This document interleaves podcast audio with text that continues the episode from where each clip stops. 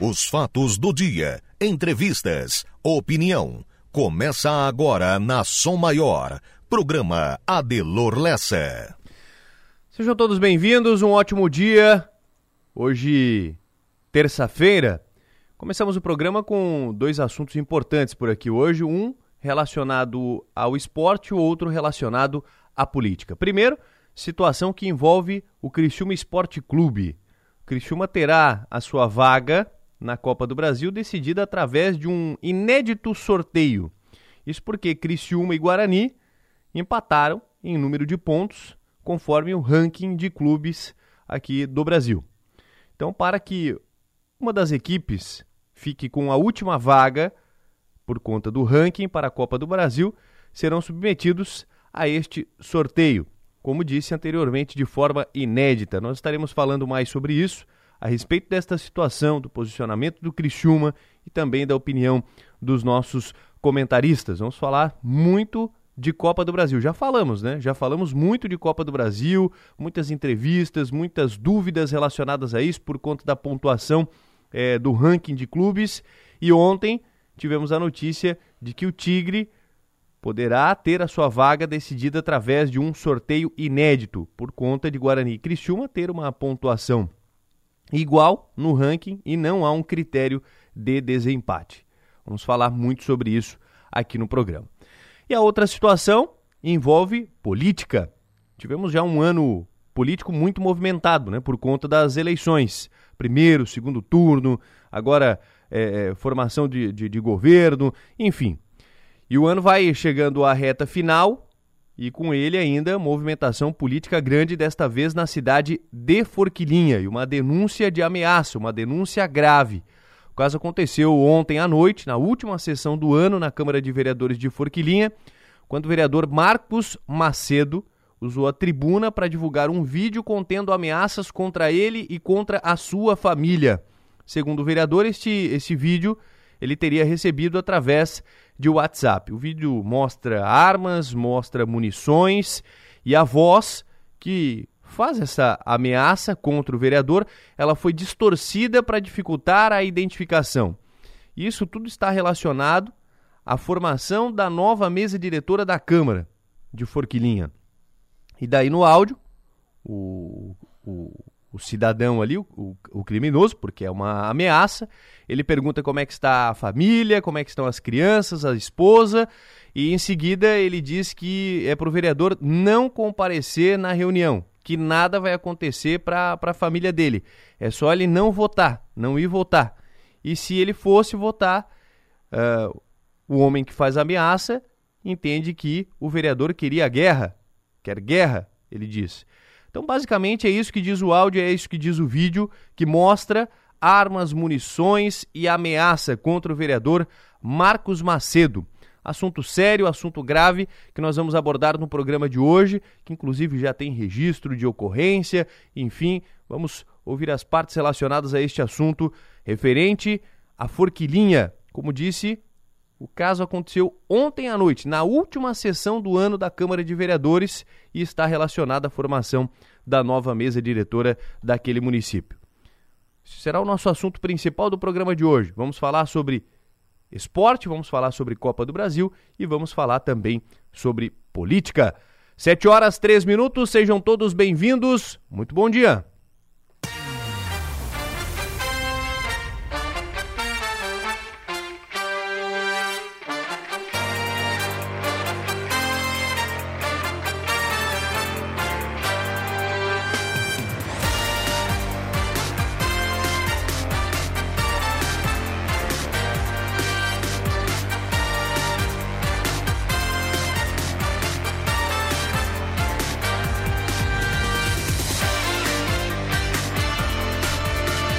Hoje, 27 de dezembro de 2022, terça-feira, tempo fechado em Criciúma e região nesse momento. O sol ainda não apareceu, né? Fechado, temperatura amena, clima agradável em toda a região. E é assim que iniciamos esta terça-feira de 27 de dezembro, última semana do ano de 2022.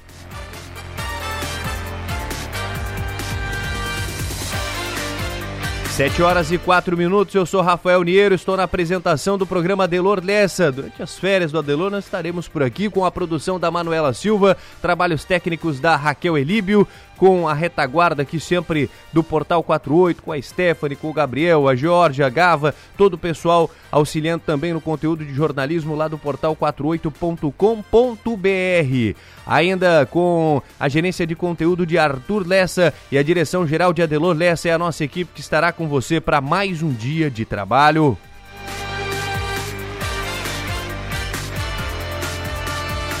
No programa de hoje ainda vamos à atualização do trânsito com Enio Bis, tem Márcio Sônego trazendo as informações do tempo. Ainda Manu Silva, que está na produção aqui do nosso programa, ela nos atualiza os principais destaques da internet nesta terça-feira. E também no programa de hoje nós estaremos falando sobre obras no calçadão do Balneário Rincão e alteração no trânsito na área central. Será um dos assuntos do nosso programa de hoje. Inclusive estive ontem lá no Balneário Rincão, né, com o Som Maior Esportes e assim estaremos durante toda esta semana levando a opinião, a informação do esporte direto do Balneário Rincão. No programa de hoje também vamos receber Marcos Macedo, vereador de Forquilinha, qual citamos agora há pouco na abertura do programa, referente às ameaças que ele recebeu para que não participasse da reunião da Câmara de Vereadores de ontem na cidade de Forquilinha. Daqui a pouco vamos falar sobre este assunto aqui no programa. E ainda no mesmo assunto, José Cláudio Gonçalves, o Neguinho, prefeito de Forquilinha, também conversa conosco. Vamos trazer mais detalhes a respeito desta situação. Sempre, claro, com a participação da Magda Estopassoli do Piara Bosque aqui nas entrevistas eh, políticas, no comentário político, na opinião do nosso programa. E ainda relacionado à política, estaremos recebendo Moacir Sopelsa. 8 da manhã ele estará conosco aqui, balanço à frente da, da LESC, expectativa para 2023 e também vamos falar do MDB em Santa Catarina. Serão alguns dos assuntos que estarão passando no programa Delor desta, desta terça-feira, 27 de dezembro. Desejando um feliz aniversário para todos os aniversariantes, para Roseli Thiago de aniversário hoje. Também meu amigo psicólogo Alex Cambruzzi, parabéns, felicidades. Andressa Grassi também aniversariando nesta terça-feira. Parabéns para João Vieira, para Raquel Tramontim, para Nanda Bajac também, para Dordi Melo. De aniversário hoje, Cleiton Scarati, meu amigo também de aniversário nesta terça-feira. E parabéns e saúde também para Diana Scarce são os aniversariantes de hoje. Tem mais aniversariantes por aqui também. É... A naturóloga Gabriela Vieira Paim, também de aniversário hoje. Muito obrigado a todos. Parabéns, felicidades, muita saúde e feliz aniversário.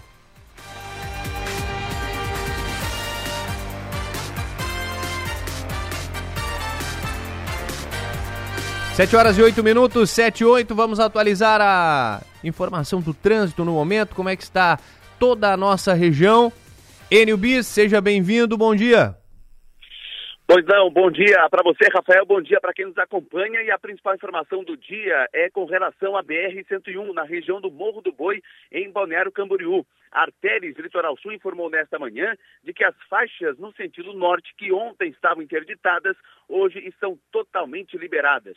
Uma obra de contenção foi feita, a pista passou por limpeza ao longo do dia de ontem e o trânsito voltou a ficar normal no túnel do Morro do Boi. Nesse momento, há um pouco mais de 5 quilômetros de fila no sentido norte. E ainda no Morro do Boi, durante a madrugada, a pista no sentido sul também ficou prejudicada, chegou a ser interditada. E horas depois, ela foi desobstruída e o fluxo neste momento está normalizado no sentido sul. Em resumo, no Morro do Boi, em Balneário Camboriú, o motorista vai e vem normalmente. Na região do Morro dos Cavalos, BR-101, também trânsito liberado tanto sentido norte quanto no sentido sul.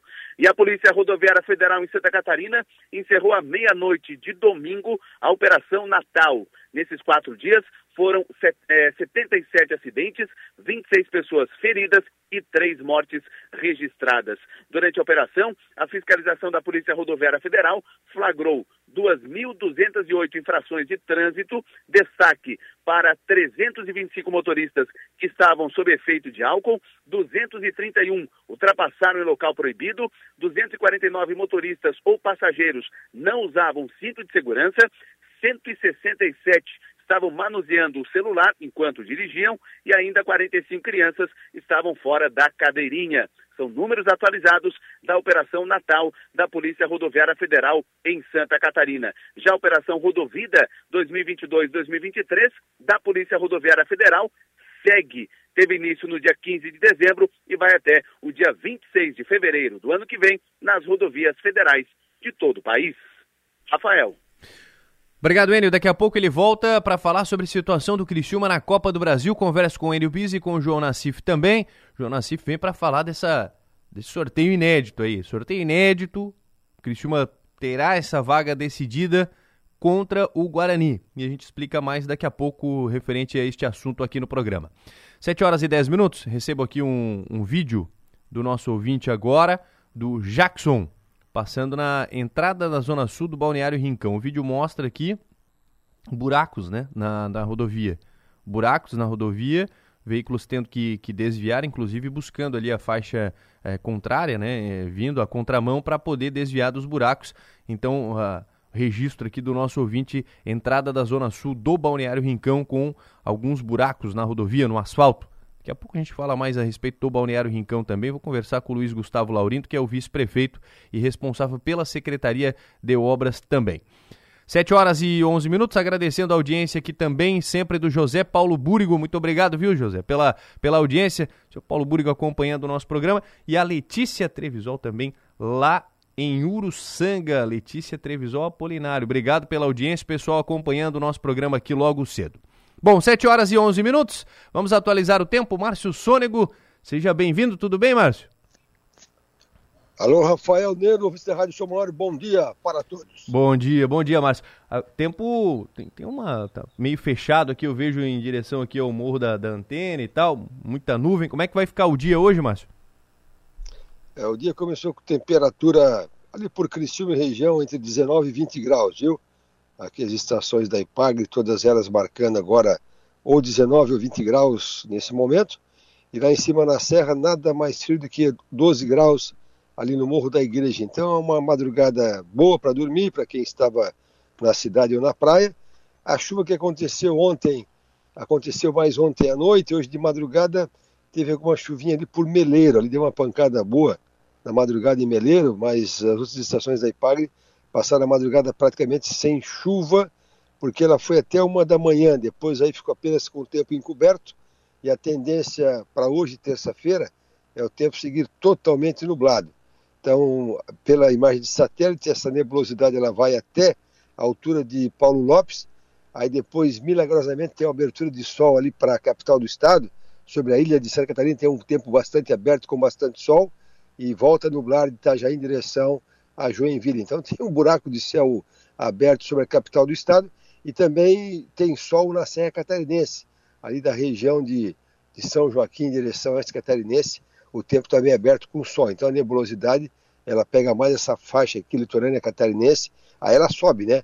Ela sobe ali, vai para, por litoral do Paraná, São Paulo, Rio de Janeiro e vai até a Bahia com esse tempo assim mais encoberto nessas faixas de praia. A tendência para hoje é a temperatura não subir tanto, Hoje vai no máximo a 24, 25 graus. Alguma chuvinha à tarde, sim, está marcado aqui na previsão. Então chove fraco nessa terça-feira à tarde. Amanhã, quarta-feira, ele promete um pouquinho mais de chuva. Amanhã está colocando uma precipitação um pouco mais intensa na quarta-feira de manhã, porque já na quarta-feira, final de tarde e noite, o tempo volta a ficar bom e já começa a aparecer algum sol na quarta-feira, final de tarde e também na quarta noite já com tempo bom, abrindo o, sol, o céu já com bastante estrelas. Quinta-feira é bom tempo com bastante sol. Quinta-feira tem bastante sol aqui na região, uma temperatura que já está em elevação, vai até uns 29 graus. Também com sol, com bom tempo na sexta-feira, com até 29 graus. E para o final de semana do Réveillon, ali da passagem de ano do 2012 para 2013, sábado com muito sol em toda a região, tanto praia quanto interior. Temperatura pode ir até uns 34 graus no interior. E domingo também, primeiro do ano, pode chegar a 34 graus com bom tempo. Aí semana que vem, é mais ou menos que nessa semana, alguma chuvinha fraca na segunda, terça e quarta da semana que vem, para depois ter bastante sol. Então, Rafael, o pessoal hoje dificilmente terá sol na região de Criciúma. uh, se tiver alguma coisinha, pouca abertura de sol, também pouco sol na quarta-feira, e a partir da quarta noite, quinta-feira principalmente, com tempo muito bom até o domingo que vem, Rafael Nero. Márcio, tem algumas perguntas aqui. É, tempo. Pergunta por. Mar... Vê com o Márcio tempo em Belvedere e Uruçanga hoje pela manhã. Como é que será, Márcio? É, ali no Belvedere, se chover é mais para tarde, viu? É para ficar mais nublado o tempo. Então tem alguma precipitação de mais para tarde em Belvedere, um pouco mais forte hoje, entre hoje à noite e amanhã de manhã também. Outra pergunta aqui, como é que será a virada do ano no Camacho, Balneário Camacho? Opa. Alô? Oi, Márcio. Balneário Camacho, como é que vai ficar a virada do ano? O ouvinte pergunta. Ah, não. Toda, todo o litoral catarinense com um tempo muito bom, não só o Camacho, como também o, aqui a região do Rincão, Arroio do Silva, como a capital do estado também. Então, a virada do ano, esse vai, ano vai ser muito bom em todas as praias catarinenses. Lá no extremo norte, região de São Francisco do Sul, que me perguntaste ontem, né? Ali é um pouco mais arriscado ter uma precipitaçãozinha é, da virada do ano, mas assim, o litoral sul catarinense com tempo muito bom no sábado o dia todo e domingo também. É, final de semana em Canela, Rio Grande do Sul. É, ali a Serra Gaúcha, eles pegam um bom tempo também no, no, no dia 31, que é o sábado, pegam um bom tempo também domingo, né, na passagem de ano. Então, para quem vai para a Serra Catarinense ou Gaúcha, pega bom tempo também no dia 31 para o dia 1 que é o final de semana. Muito bem. Joinville, sexta, sábado e domingo. É, ali para Joinville a situação é um pouquinho diferente, mas também é, a previsão ficou muito mais, mais ficou melhor para Joinville final de semana, viu? Que ontem colocava um pouquinho de chuva, agora coloca o final de semana com bom tempo também em Joinville. Então a passagem de ano em Joinville também com bom tempo, temperatura chega aos 33 graus também por lá. Outra pergunta aqui para fechar, Márcio, é quando que volta as temperaturas altas e como é que fica, quando é que fica calor de novo? O pessoal está perguntando aqui. É assim, ó, a partir da, da quinta-feira, a temperatura já quase chega a 29 graus em Criciúma e região. É claro que na praia chega a 26, 27. E final de semana especificamente, que é o primeiro do ano, aí vai a 30, 33 no sábado, 33 domingo e até segunda-feira é quente. Mas aí semana que vem, de novo tem mais uma frente fria chegando, então a partir ali da, da segunda que vem também cai a temperatura. Então, de, de modo que para quem está na praia, aproveita mais a partir da, da quinta-feira até segunda-feira. Aí semana que vem de novo, terça, quarta com o tempo nublado, e daí volta a ter sol de novo na, na quarta-feira da outra semana também. Então vai, vai ser um tempo aí para todos os gostos, né? Porque para quem está na cidade não quer um tempo muito quente também não, né? É, e é. não vai ter, vai ter só esses dois dias quentes aqui é o final de semana, depois aí a temperatura fica mais fresquinha também. Ó, aqui mais, mais duas chegaram aqui, ô Márcio. Itapema essa semana, como é que fica? É, ali Itapema, litoral norte do estado, eles pegam também esse tempo assim um pouco mais fechado nesta terça e quarta-feira. E a partir da quinta-feira, tempo muito bom, viu, gente? Então, para quem vai para Itapema, quem vai lá para norte do estado, pega bom tempo, muito bom mesmo a partir da quinta-feira. Aqui, mais uma. É Laguna, sexta, sábado e domingo, como, como é que fica a temperatura? É, Laguna, esse final de semana de Réveillon também com bom tempo. Vai ter um ventinho nordeste ali no final de semana de novo, assim como foi o final de semana passado, mas é com tempo muito bom em Laguna para a passagem de ano. E a primeira semana do ano é para a região de Içara, para trabalhar o ar livre, será que dá, dá vai dar ou não? A, a, a, semana que vem é mais ou menos que nessa semana agora, viu? O tempo um pouco mais fechado, assim, querendo chover um pouquinho. Na segunda-feira, dia 2, e na quarta-feira, dia 4. Depois aí do dia 5, dia cinco, que é quinta-feira que vem em diante, aí ele pega tempo muito bom, aí pega quinta, sexta, outro final de semana com tempo bom também, bom tempo também na, na semana do, do, dia 9 e 10. Então, assim, ó, os finais de semanas que estão por chegar, esses dois próximos, com um tempo muito bom. E a semana que vem, como eu disse, repete essa agora. Tempo um pouquinho mais fechado na segunda e terça-feira. Fechou, Márcio. Muito obrigado pelas informações. Bom dia e até daqui a pouco. O Rafael, só dar um, meus sentimentos para a família do, do Newton Gomes Paz, né, que claro. faleceu ontem, vai ser sepultado hoje, e também do meu tio, César Luiz Isbani, que faleceu ontem e também será sepultado hoje. Tá? Um bom dia e sentimentos das famílias. Previsão do tempo. Oferecimento. Instituto Imas. IH Serve. Romance que não acaba na venda. 7 horas e 19 minutos, 7 e 19. Seguindo aqui com o programa de Lordessa, quem chega ao estúdio é Manu Silva para nos atualizar os destaques da internet. O que tem mais falado aí na internet, Manu? Bom dia, tudo bem? Bom dia, Rafael. Bom dia, pessoal. Você não quer perguntar pro Márcio como é que vai ficar o, o Balneário Rincão na semana? Acho Tava que é chuva, chuva, né? chuva. Tradicionalmente, como nos jogos do Criciúma que tinha chuva, que eu tava, Rincão, tô no Rincão, tem chuva. Muito bem. Agora, falando sério, Rafael, a gente começa com o destaque do NSC. Calendário de inscrições para o SISU, ProUni e Fiesa antecipado, veja datas. E Réveillon em Florianópolis terá shows e 15 minutos de fogos de artifício, veja a programação. No UOL, destaque para a Mega da Virada 2022 tem prêmio para Quina e para Quadra e cinco brasileiros que podem mudar de time na Europa na janela de janeiro. No G1, destaque para um caos não dá para sair. Brasileiros das regiões de Piracicaba e Campinas enfrentam nevascas nos Estados Unidos e Canadá. E Senado reforça a segurança após identificar presença de suspeito de terrorismo em comissão. No Twitter, para fechar, destaque para a nevasca nos Estados Unidos e no Canadá. E também internautas começam a fazer planos para 2023. A frase em 2023 está em alta agora no Twitter. O Adelor não, Rafael. que honra. Muito bem, são os principais destaques aqui do programa, 7 horas e 21 minutos. Esta foi a Manuela Silva, participa todos os dias aqui conosco logo cedo para apresentando os principais assuntos da internet. E agora vamos aos destaques também do portal 48.com.br. Tudo bem, Stephanie Machado? Seja bem-vinda, bom dia.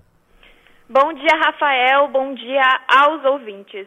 Um veículo foi roubado no fim da noite de ontem no bairro Operária Nova, em Criciúma. O fato aconteceu por volta das 11 horas e 50 minutos. Um homem de 29 anos estava no estacionamento de um estabelecimento comercial com a sua família quando foi surpreendido por um assaltante. O criminoso estava de capuz e com uma pistola. Então, o autor do roubo anunciou o assalto e mandou todos saírem do veículo. Na sequência, ele pegou o carro e fugiu em direção ao bairro Pinheirinho.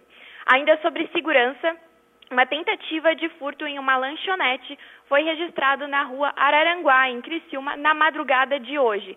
Segundo a Polícia Militar, o proprietário do local, através de alarme e câmeras de segurança, viu que o suspeito quebrou o vidro do estabelecimento pegou o dinheiro que estava do lado da caixa registradora. O proprietário também relatou que o criminoso estava dentro do estabelecimento armado com duas facas de cozinha. O ladrão então tentou atacar a vítima para fugir, mas o dono, junto com o seu genro, conseguiram se defender com um pedaço de madeira. Então a polícia chegou e o homem foi algemado e encaminhado à delegacia pelo crime de furto. Esses são alguns dos destaques que podem ser conferidos agora no Portal 48. Rafael. Muito obrigado, Stephanie. Destaques do 48.com.br. Acesse você também. Vamos também aos destaques aqui dos principais jornais pelo Brasil. O jornal O Globo destaca: há cinco dias da posse, Lula ainda tem 16 nomes a serem definidos. Principal destaque de capa do jornal O Globo. O estado de São Paulo, Estadão sob pressão, Exército antecipa a posse de novo comandante, escolhido por Lula, assume sexta-feira em meio a atos de bolsonaristas. É o que diz a capa aqui do estado de São Paulo. Folha de São Paulo, Supremo restringe decisão individual de seus ministros. A aprovação que ocorreu em sessão fechada para o público também limita prazo para devolução de pedidos de vista. Principal destaque aqui do jornal Folha de São Paulo. E passando aqui para o jornal da nossa região, Tribuna de Notícias, trazem capa aqui principal assunto: moradores exigem mais efetivo policial no balneário Esplanada. Após recente assalto à mão armada, além dos recorrentes casos de furtos a residências, a, é, representantes da comunidade estiveram reunidos com o governo de Jaguaruna e com o comando da PM para encontrar saídas à insegurança na praia. Então, fato que movimenta lá a região de Jaguaruna no Balneário Esplanada. Realmente teve, é, teve assalto, tem diversos furtos lá naquela região e tem preocupado aí, portanto, moradores da, da região. Inclusive, é, nós vamos conversar com o tenente Tadros, Douglas Tadros, que é o comandante da Polícia Militar de Morro da, Fuma, da de Jaguaruna, para falar mais a respeito dessa, dessa situação, da Operação Veraneio, porque além de tudo isso, tem uma questão que está incomodando muita gente, que é a perturbação de sossego. A questão de perturbação de sossego tem incomodado muitos vereadores, não só lá na região de Jaguaruna, mas também no Balneário Rincão e nas outras praias aqui da região. Ah, chega o verão e alguns problemas que são recorrentes, eles voltam a aparecer, né? Questão de perturbação de sossego, de furto e tal. A gente vai falar muito sobre isso, apesar do efetivo ser reforçado em todas as, as praias aqui na, na, na região litorânea, efetivo reforçado, mesmo assim acontece alguns desses fatos ainda e a gente vai abordar no decorrer da semana esses assuntos também aqui no programa Delor Lessa. 7 horas e 25 minutos, 7 e 25. Deixa eu acionar o Enio Bis aqui mais uma vez para falar agora de Criciúma. A gente fala a respeito do, do, do Criciúma para trazer mais detalhes a respeito desta situação envolvendo Copa do Brasil. 7h25, tudo bem, Enio? Mais uma vez, de volta aqui ao programa, agora para falar de esporte. Pois é, Rafael, tudo bem? Bom dia, bom dia para você mais uma vez e para os ouvintes. Que embrólio, né? Aliás, ontem eu falei no ponto final com o Marcos Broca que a Copa do Brasil é uma competição, né, Rafael? Mata-mata. E o Criciúma, para chegar agora à competição do ano que vem, vai ter um mata-mata antes, via sorteio, contra o Guarani. É algo inédito, viu, Rafael? Pois é, rapaz, algo inédito e vai ficar. Né? Como é que eles vão fazer esse sorteio? Tem algo, enfim, é, é, com bolinha, não é? Como é que vai funcionar isso? Tem essa informação aí já não? É, não se tem a informação de que forma, provavelmente desta forma que você falou, mas não tem a informação concreta da CBF e nem data e nem horário. Isso vai ser decidido pela Confederação Brasileira de Futebol e depois, posteriormente, será divulgado ou informado a Federação Catarinense de Futebol, vai o Guarani. Mas o que chama atenção, viu, Rafael, foi uh, nós já havíamos alertado a possibilidade de algum problema acontecer com relação a, essa, a esse critério de vagas, principalmente por parte da Federação Paulista de Futebol. Ao longo ali da reta final da Série B, nós aqui da Sou Maior, nós ouvimos uh, muito o Adetson Leite, que é estatístico, trabalha com, é, com relação a números, ele estava nos repassando algumas informações e ele sempre alertava o seguinte, ó, o critério de vagas da Federação Paulista de Futebol é omisso quando se fala na questão do melhor time do interior. Isso pode ter problema, é omisso, não, não há uma clareza uh, no regulamento. E foi exatamente essa, esse quesito, essa questão que fez com que Criciúma e Guarani ficassem empatados e agora vão ter que decidir uma vaga na Copa do Brasil no sorteio. Por quê? Porque, só é, recapitulando, a Federação Paulista de Futebol teria uma vaga na Copa do Brasil para o melhor time do interior. Quem foi esse time? O Ituano. Só que o Ituano foi muito bem na Série B do Campeonato Brasileiro, ou seja, entrou via ranking nacional. O que se temia acabou acontecendo. Bom, qual é a omissão no regulamento da Federação Paulista de Futebol? O Botafogo de Ribeirão Preto, que foi o segundo melhor time do interior, herdaria a vaga ou o Guarani herdaria a vaga? Para os especialistas, quem herdaria a vaga na Copa do Brasil seria o Guarani. Mas, para surpresa de todos, a Federação Paulista de Futebol colocou o Botafogo de Ribeirão Preto na Copa do Brasil. O Guarani foi prejudicado porque não entrou é, via campeonato estadual, não herdou a vaga, e o Criciúma, que também teria a vaga, também foi prejudicado. Em suma, Rafael, as duas equipes, Guarani, Criciúma, se chiarem, se ficar fora da Copa do Brasil, as duas equipes têm razão em reclamar pela omissão. E aí o que fez a Copa do Brasil? Lavou as mãos, ó, os dois vão para sorteio, algo inédito para decidir quem vai para a Copa do Brasil. Sorteio ainda não tem data definida, não tem horário definido e nem o mecanismo de sorteio definido. Tudo isso vai ser, uh, vão, vão decidir aí nos próximos dias e aí nós vamos saber. Só que é o seguinte, né? Criciúma pode judicializar, o Guarani também daqui a pouco vai brigar por, pela sua vaga. Encrenca, é bronca aí nos próximos dias nessa questão da Copa do Brasil, Rafael.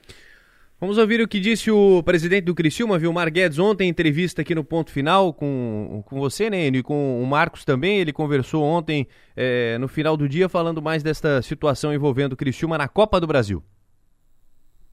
É, na verdade, a Copa do Brasil é uma competição que ela pode, dependendo da performance que se que se, obtiver, ela pode premiar aí é a competição mais valorosa, mais valorosa hoje no país, né?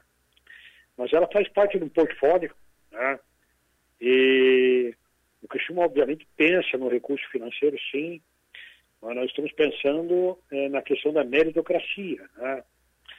É, nós não estamos entendendo como é que um clube que está no ranking, e o é ranking, né? Nós somos o 28º clube no ranking nacional, vai submeter a um sorteio né, com o 29 até porque uh, as normas da CBF e as normas da Federação Paulista de Futebol são filiadas da CBF, não podem se sobrepor à CBF, né?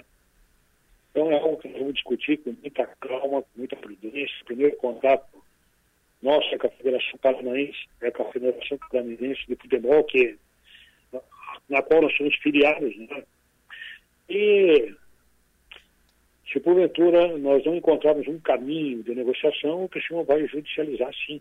Nós vamos defender, nós vamos defender os direitos do clube, porque é um direito que vem por merecimento. Né? Nós recebemos a informação oficial hoje, né? fizemos o contato com o Dr. Cestari, que é o advogado que nos representa no Rio de Janeiro, né? E é evidente que a CBF, eu nunca vi nada igual, né? É, ranking ser decidido através de sorteio. Né? É, entendo até que isso seria possível se fossem exatamente iguais. Né? Os clubes não são, não têm resultados iguais. Né? Eu penso que é, deve ser decidido no menor curto de prazo possível. Eu penso que qualquer depoimento da diretoria do Criciúma ou de alguém que representa a diretoria do Criciúma, ela pode ser precipitada, né? então nós não podemos fazer um pré-julgamento. Nós vamos defender o interesse do Criciúma, se necessário for na justiça. Né? Nós não podemos ficar... Não é correto e não podemos trabalhar com hipóteses, né? Mas, concordo contigo, é muito estranho tudo isso, né? Por outro lado, por outro lado, é, temos que entender que a Federação Paulista de Futebol vai defender os seus afiliados, né? Então, isso é Brasil, isso é futebol brasileiro, né? Nós temos aí situações muito curiosas. O Criciúma é um clube que ele paga tributos mais altos do que muitos clubes no Brasil, né? A Federação Maranhense, por exemplo, é tributada em cinco reais cada torcedor que entra no estádio. O Criciúma 20. A Federação é, Baiana 12 reais, o Criciúma 20. Né? Federação Paranaense 15 reais, o Criciúma 20. Então, é, tem muita... Isso, de certa forma, fragiliza o nosso Criciúma na questão de investimento, nos paga mais impostos, né? Mas o Criciúma não vai abdicar jamais de ser um clube formal e auditado, um clube com muita transparência, e, entendendo que isso tem um peso, né? Tem peso, mas nós vamos carregar esse peso, é o peso de fazer tudo muito certinho. Né? É, eu é, penso que se eu fazer qualquer pré-julgamento, falar em manobra política, eu, isso pode até, de repente, servir como algo é, a ser colocado na conta do Criciúma, né? Então, todo cuidado nessa hora é muito pouco. Nós vamos defender a marca Criciúma nos canais corretos. Este presidente Vilmar Guedes falando ontem aqui no ponto final, finalzinho de tarde ele conversou com o Enio, com o Marcos, falando mais dessa situação. João Nassif, seja bem-vindo ao programa, tudo bem? Bom dia, Nassif. Bom dia, Rafael. Tudo bem, tudo certo, cara. Estamos aqui em Jacareí, curtindo um pouco esse, essa folga, né, essas férias e passando um bom Natal. Espero que todos vocês aí também tenham passado um Natal feliz, muita paz aí com a família, com todo mundo. E tá arrumada a encrenca, né, Rafael? Já estava anunciado praticamente, né? porque era, era complicado, né, Jonas? Esses números e tal, a gente tentava até entender, mas não conseguia, né? é, pois é, o, o Guarani e o Criciúma, o Criciúma e o Guarani, eles estão rigorosamente empatados pelo ranking. Né? Eles são o 33º colocados no ranking, no ranking da CBF. E aí fica a discussão por que, que entrou o Ituano, por que, que entrou o Botafogo de Ribeirão. Aí é, são critérios que a própria Federação Paulista de Futebol definiu. Como aqui a Federação Catarinense definiu que o campeão e o vice do ano passado, aliás, desse ano, dessa temporada, né, o Brusque e o Camboriú, e mais o Marcelo Dias, estariam na Copa do Brasil. Então são as três equipes confirmadas de Santa Catarina jogando a Copa do Brasil e mais o Havaí que entra, e a Chapecoense que entram pelo ranking, né, no ranking acima de Criciúma e acima do Guarani. Então é uma questão que eu não sei até que ponto uma judicialização dessa dessa questão irá vingar a favor do Criciúma. Porque o fato do Criciúma pagar tudo em dia, ter os impostos aí mais altos que a Federação do Maranhão, não quer dizer muita coisa, porque o Corinthians o, o, e outros times aí devem um monte e estão ali colocados no, como, como integrantes da Copa do Brasil. Então eu acho que a questão é ir para o sorteio, meu. Acho que não vejo uma outra forma que o Criciúma possa adquirir essa vaga não será via, via justiça, via STJD ou via justiça comum, o que é impensável aqui no futebol brasileiro. Então o Criciúma vai ter que rezar e torcer para que o sorteio lhe seja favorável. Quando vai ser, a gente não sabe. A CBF ainda não marcou a data e de que forma esse sorteio será, será realizado. Então é, tem que aguardar, né? porque o Criciúma ele terminou em oitavo no Campeonato Brasileiro e o Guarani foi o décimo colocado mas dentro da pontuação que a CBF faz no ranking que pega os últimos anos, é uma confusão aí, não dá nem para entender esse ranking. A CBF, acho que nem ela entende direito como é que funciona, tanto é que ela já anunciou que a partir de 2024 não tem mais ninguém entrando pelo ranking. Entra, entrariam pela meritocracia no nos campeonatos estaduais e a definição seria das próprias federações. Foi a forma que a CBF encontrou, até para fortalecer um pouco mais as federações, no sentido de que elas sejam ah, as indicadoras né, de, das suas equipes, dos seus filiados que irão disputar a Copa do Brasil. Então, eles estão com 4.128 pontos, num ranking, esse ranking que também é difícil de se entender de que forma ele é negociado. Estão juntos ali, estão empatados, 33º colocados no ranking geral. E aí, Rafael, acho que tem que ir para o sorteio mesmo. Eu não vejo outra forma. O caminho da judicialização, eu acho que não vai vingar. Até porque a Federação Paulista que define quais são os seus filiados que irão disputar a Copa do Brasil. Federação... Mais ou menos por aí que eu estou entendendo esse embrulho todo, cara. Pois é. Será que a Federação Catarinense vai tentar intervir de alguma maneira, João Nassif?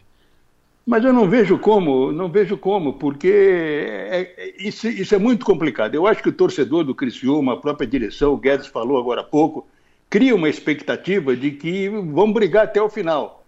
Agora, de que forma irão brigar? A gente sabe que entrar na justiça é complicado. Se vai para o STJD, o STJD vai avalizar a CBF, isso é absolutamente natural. Vai para a justiça comum, aí é complicado demais. A gente sabe as sanções que podem ocorrer de qualquer ação que, de qualquer clube na justiça, na justiça comum, que é praticamente impeditiva, né? é proibida por parte do, do regulamento, da entidade, vem lá da FIFA, né? não entra na justiça comum, que pode dar problema. Então, acho que o negócio, Rafael, é ficar aí, esperar o sorteio e torcer, né? Para que no sorteio o Criciúma tenha essa vantagem, seja o vencedor do sorteio e possa jogar a Copa do Brasil. É a única forma que eu vejo do Criciúma entrar na competição o ano que vem, nessa competição Copa do Brasil. Muito bem. Enio Bis, só mais uma participação. Ele tem informações ainda, Enio?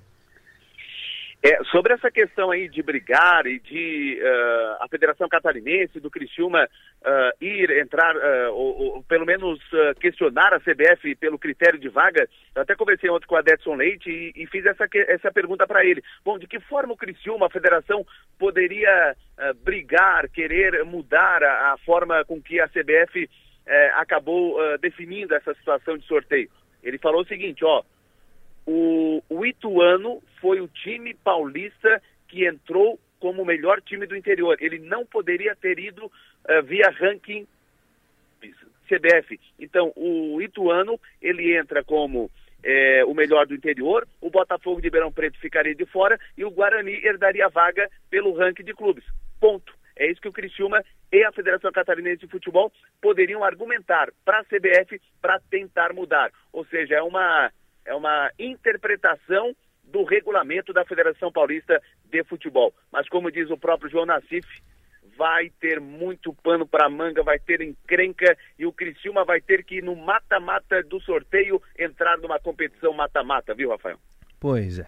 Vamos lá, só resta, nos, uh, só resta aguardar agora. João Nassif, muito obrigado, viu? Valeu, cara. Um abraço aí a todos e estamos na área, né? Qualquer, qualquer coisa aí é só ligar. Com, com certeza. Bom, bom descanso e bom passeio, Nassif. Valeu, um abraço. Obrigado, bom trabalho. No Fio do Bigode, oferecimento Raibel e Clínica Odontológica Doutor André Lima. Fechou? NUBIS, era isso então? Quando eh, Tem algum prazo aí para que seja definida toda essa situação ou, ou nada ainda?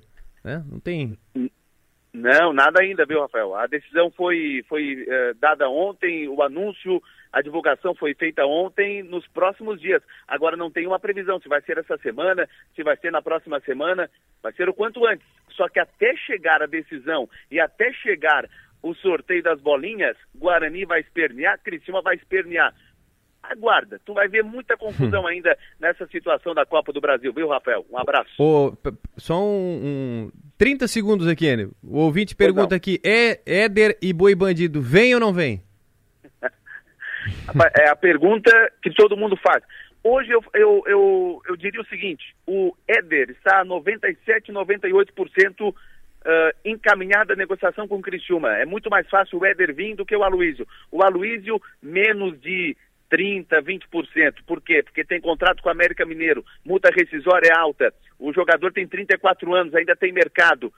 É uma situação mais difícil. Agora o Éder não. O Éder eu até imagino, eu não cravo, mas arrisco dizer que no dia 13 de janeiro o Éder se apresenta no Criciúma, Rafael.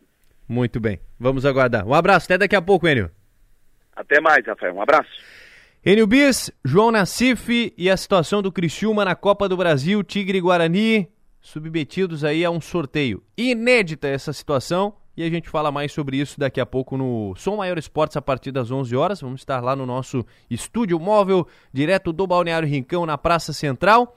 E falando em Balneário Rincão, converso a partir de agora com o Luiz Gustavo Laurindo, vice-prefeito do Balneário Rincão, falar mais sobre as obras, como é que, estão, eh, como é que está o, o balneário no momento.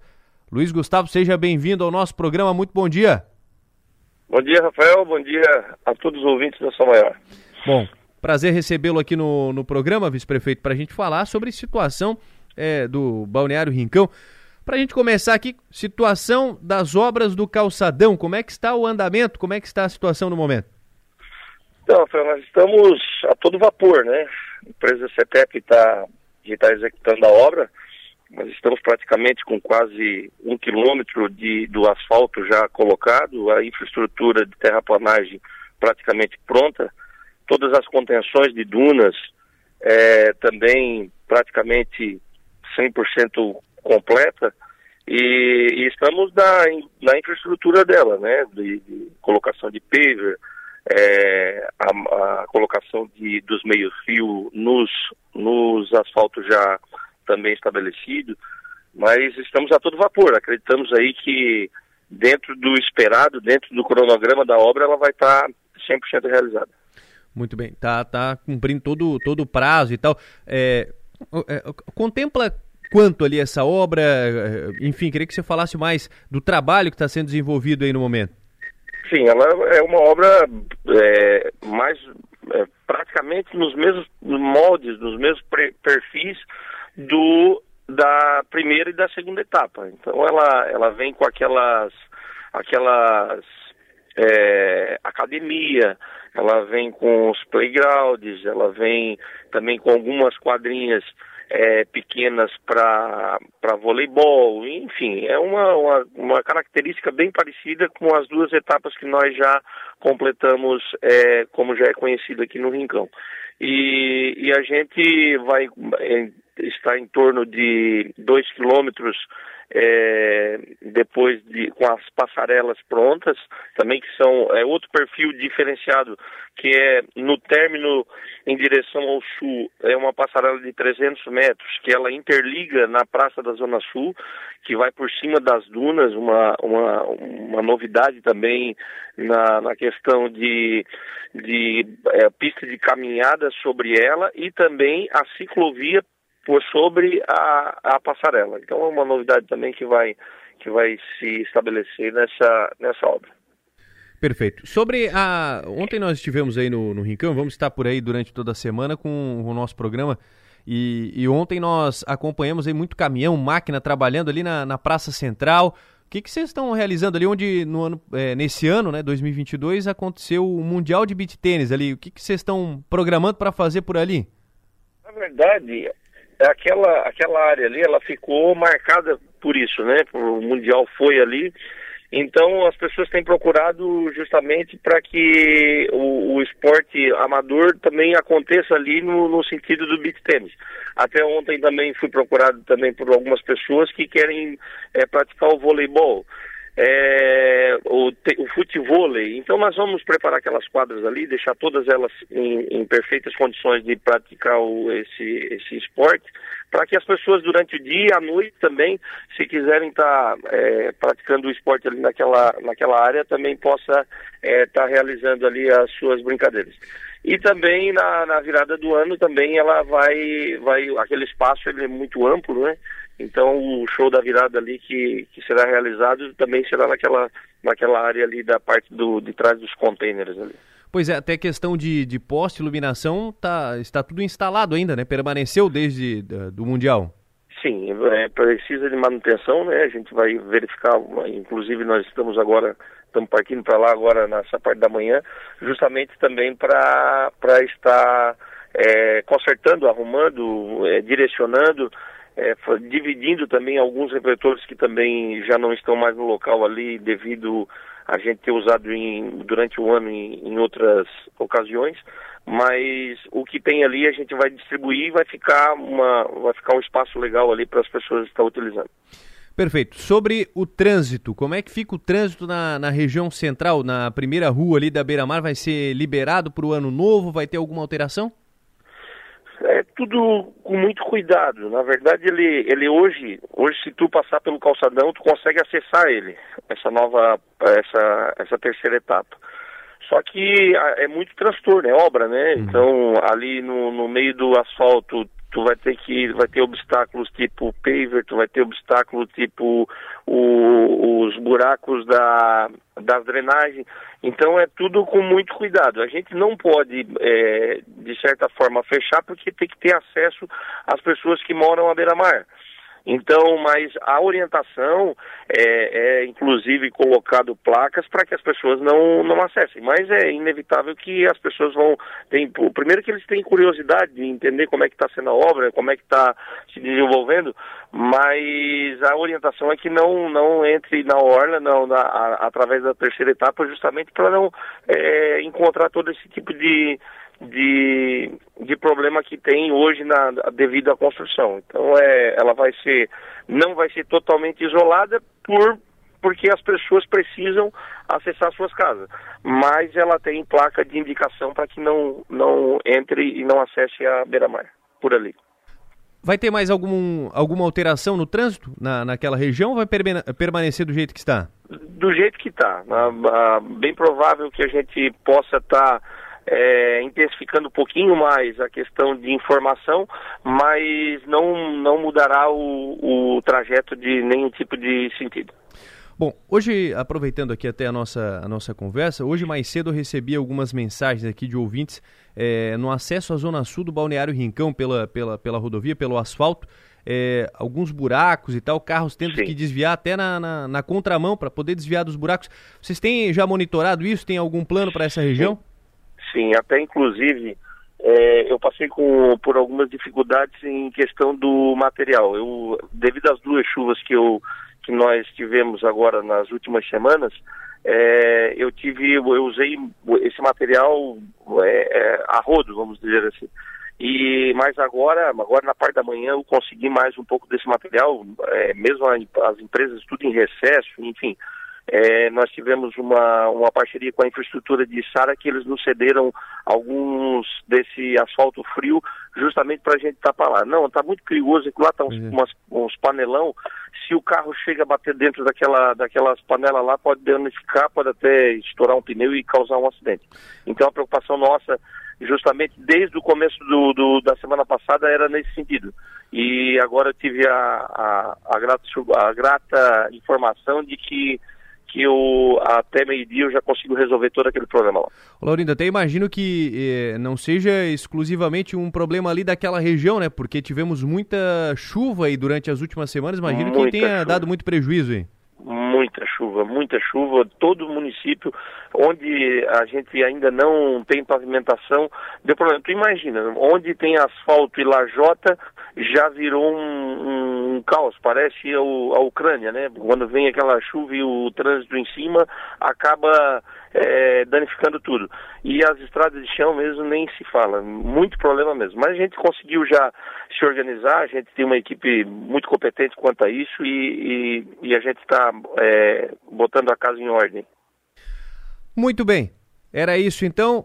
Muito obrigado, Luiz Gustavo Laurindo, vice-prefeito do Balneário Rincão. Obrigado pela atenção aqui com a Rádio São Maior. Bom dia, um bom trabalho. Sempre à disposição aí, um abraço. Um abraço. Luiz Gustavo Laurindo conversando conosco, falando destas situações, obra do, do calçadão, trânsito com alteração na, na, região central, realmente por conta das obras ali, mas não deve mudar, deve permanecer como está, mas ah, o fato é estar tá sinalizada né, aquela situação. E o outro fato que levantamos aqui é, um pouco mais cedo na abertura do programa referente aos buracos no acesso à Zona Sul, no asfalto. Fato é que já foi monitorado pelo, pelo poder público e deve ser é, arrumado muito em breve, né? Operação aí para tapar buracos na região do Balneário Rincão. 7 e 51 falando de estrada ainda, o ouvinte pediu aqui atenção para a rua São Miguel do Oeste, em Criciúma. Diz que parece aqui uma rua da, da Ucrânia, de, de tantos buracos e situação de abandono. Mensagem que disse, a expressão mesmo usada aqui pelo, pelo vice-prefeito do Balneário Rincão, né? Então tem muito buraco na rua São Miguel do Oeste. Eu já tinha visto, ouvido essa expressão, Maga? Não tinha, mas eu concordo. Bom dia, Rafael. Bom dia, Bom dia a todo mundo que nos acompanha. Queria também aproveitar para fazer uma reclamação de buraco de rua. Claro. Que é a rua do ali da URC, do Hospital São José. Esqueci o nome da rua ali, gente. Mas enfim, aquela rua ali está numa situação muito ruim. Ucrânia eu, também? Ucrânia, tipo, Ucrânia, Ucrânia. E eu digo, sabe por que, que eu reclamo dessa rua em específico? Porque as pessoas que circulam ali ao redor do, do hospital, que muitas vezes saem dali pós-cirúrgico e etc e tal, é, passam trabalho. Então, situação também aqui, são, é, é, foi muita chuva, né? Muito, muito buraco, muita chuva, e muito buraco se abriu, ruas danificadas. Enfim, pessoal vai ter que trabalhar muito aí agora para é, tapar esse, esse, esses buracos aí. É a rua Antônio de Luca, é isso, né? A rua que a Maga acabou de citar aqui em Criciúma, ali na, na URC, né? Que dá acesso ao Hospital São José. Então, também é um fato aí que, que a Maga trouxe agora. Falamos do Balneário Rincão e também falamos de Criciúma. Vamos para o intervalo? Na volta, falar daquele assunto lá de Forquilinha. Ameaça Teve, inclusive, ameaça à família do vereador em Forquilinha. Esse fato foi levantado ontem durante a reunião, a última sessão da Câmara de Vereadores. A gente fala sobre isso depois do intervalo. Estamos de volta às 7h58. Deixa eu falar aqui de dois fatos, aqui, dois casos de, de polícia. Primeiro caso, a Polícia Militar foi acionada ontem à noite, 11h50, lá na, no bairro Operária Nova é, por conta de um roubo. Um rapaz de 29 anos ele relatou que estava no estacionamento de um estabelecimento comercial quando um homem, encapuzado, estatura média, tava, estava com uma pistola. Ele abriu a porta do carro e anunciou o assalto. No momento, a vítima afirmou que o homem estava aí, com a família, né? ele estava com, com as pessoas ali dentro do carro. É, pedindo para que todos saíssem, o autor do crime pediu para que todos saíssem do veículo e ele fugiu é, em direção ao bairro Pinheirinho. Então o veículo que foi levado é um Fiat Palio de cor preta e até o momento a informação que temos é de que não foi encontrado. Também tivemos um outro fato, uma ocorrência de furto em andamento que aconteceu na rua Araranguá, em uma lanchonete em Criciúma. Foi constatado que um rapaz de 25 anos ele quebrou o vidro do estabelecimento e entrou no local, pegou o dinheiro que estava é, no caixa e colocou em uma mochila. Isso tudo foi flagrado pelo proprietário do estabelecimento, o alarme tocou, as câmeras de segurança eh, filmaram toda a, a, ação ali do rapaz. Contudo, o alarme disparou e o proprietário relatou que foi até o local juntamente com o gerro. Chegou lá, o, o autor do crime ele eh, investiu contra o proprietário do estabelecimento seu gerro. Ele tinha, ele tinha ali duas facas de cozinha em mãos e, e logo depois ele recuou porque eles pegaram um pedaço de madeira e, e fizeram com que o homem retornasse para dentro do estabelecimento. Então, dessa forma, a polícia militar foi acionada, veio o pelotão de patrulhamento tático e conseguiu prender o rapaz aí de 25 anos em flagrante pelo crime de furto é, esse fato aconteceu durante a madrugada, por volta de duas e meia da madrugada, aqui na cidade de Criciúma. Bom, estamos com 8 horas em ponto. Vamos falar dessa situação de, de Forquilinha. Maga, o que, que aconteceu? Acompanhei essa situação ontem já à noite pelo seu blog no Portal 48, com imagens, com texto. Vai contar mais pra gente, Maga. A eleição da mesa diretora, que é um assunto que está pegando fogo em todos os municípios aqui do Sul, pelo menos, Rafael. Ontem, em Forquilinha, ganhou ali uns capítulos um pouco é, preocupantes, viu? O, um dos vereadores, o Marcos Macedo, que é do PDT, ele fez uma, uma denúncia, uma exposta de um vídeo que ele recebeu. É, ele usou o seu espaço, né, o seu momento na Câmara de Vereadores, na tribuna, para ele, ele divulgou esse vídeo, ele passou, né, na, uhum. durante a sessão. Eu acompanhei a sessão e ele passou o vídeo dizendo que ele havia recebido esse vídeo é, a, no domingo ainda como forma de ameaça, é, pedindo para que ele não fosse votar na segunda-feira. Só para explicar para quem de repente não está acompanhando essa história. O grupo do prefeito, teoricamente, o grupo do prefeito faria ah, quatro votos.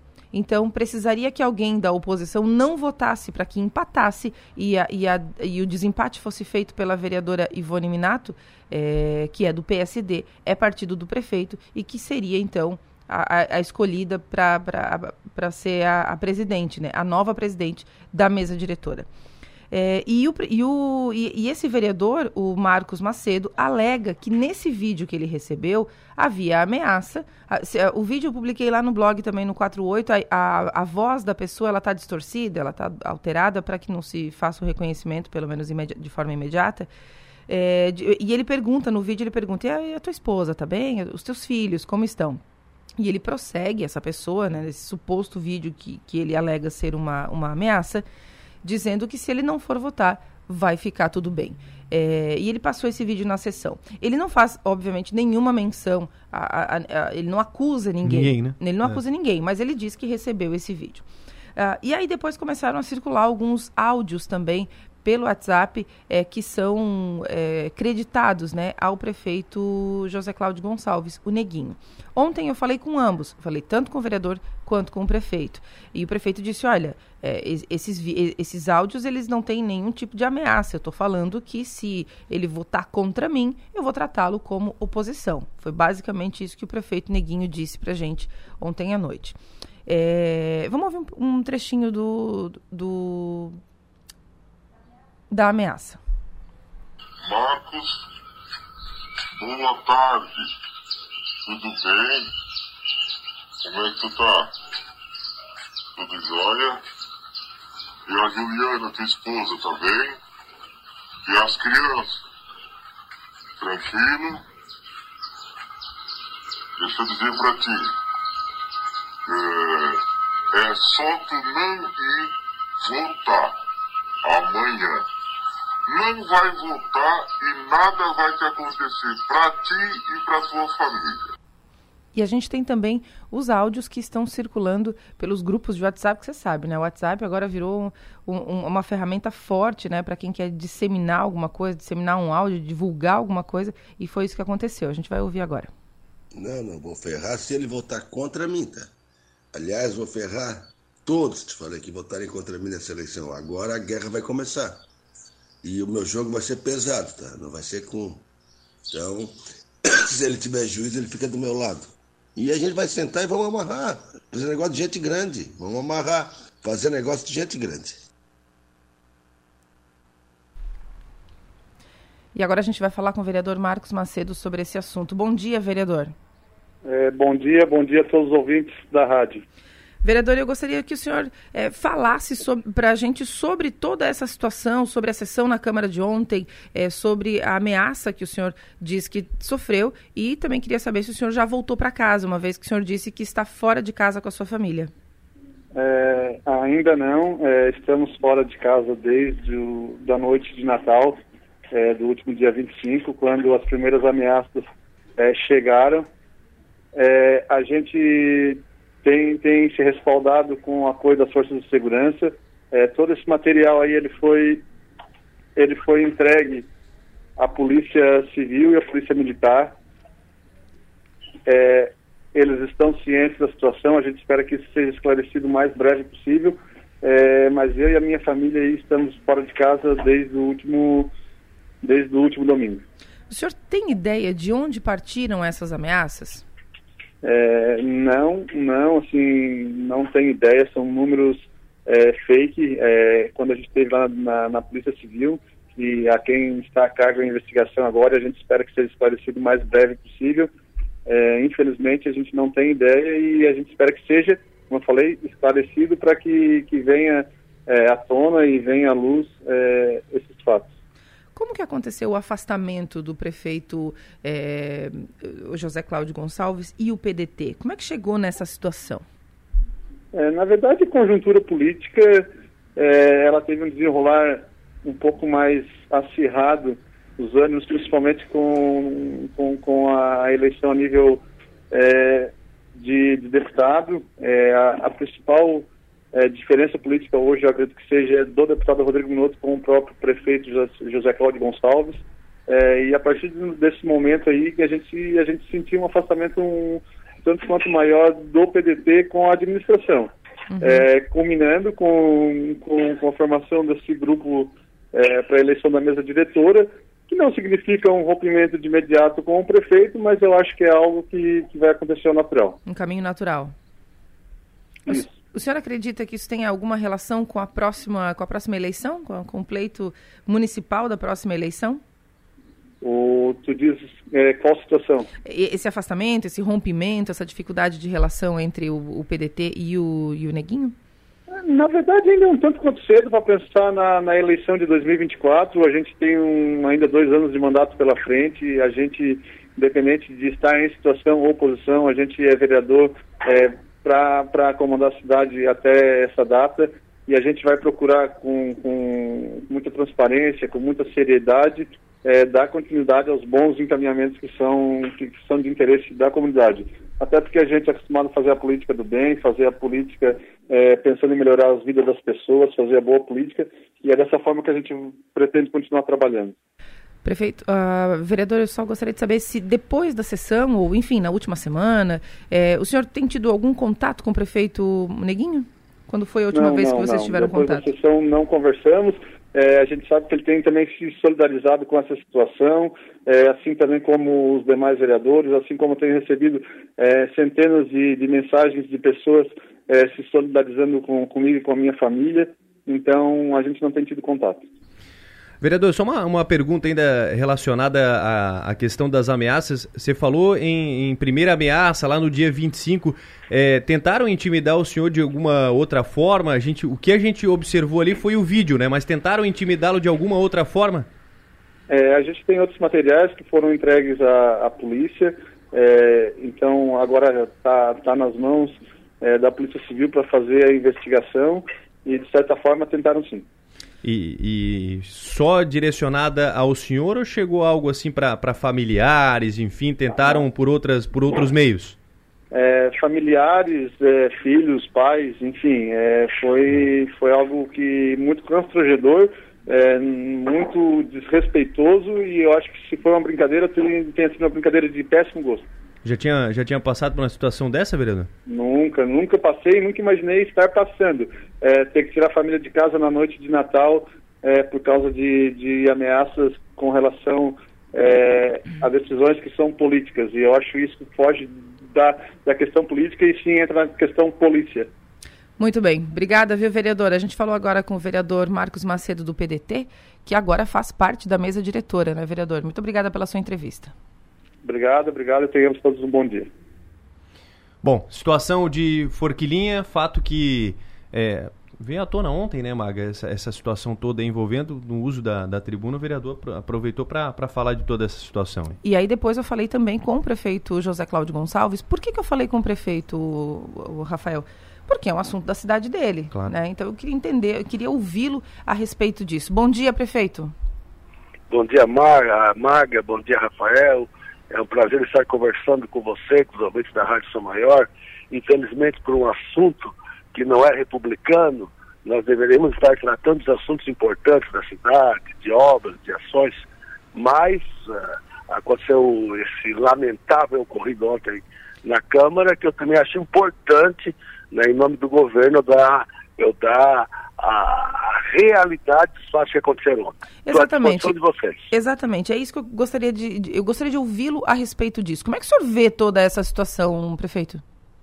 Bem, ô Maga, e ouvintes da Rádio São Maior, né, quem me conhece sabe que eu sou uma pessoa que, que, que trabalho, eu chego na prefeitura às sete da manhã, normalmente almoço na prefeitura, fico até às oito, nove da noite, e desde quando nós assumimos o governo em janeiro de, de, do ano passado, nós criamos diversos projetos, ah, muitas ações, muitas obras, economizamos ah, com a redução de cargos comissionados, trouxemos recursos, enfim.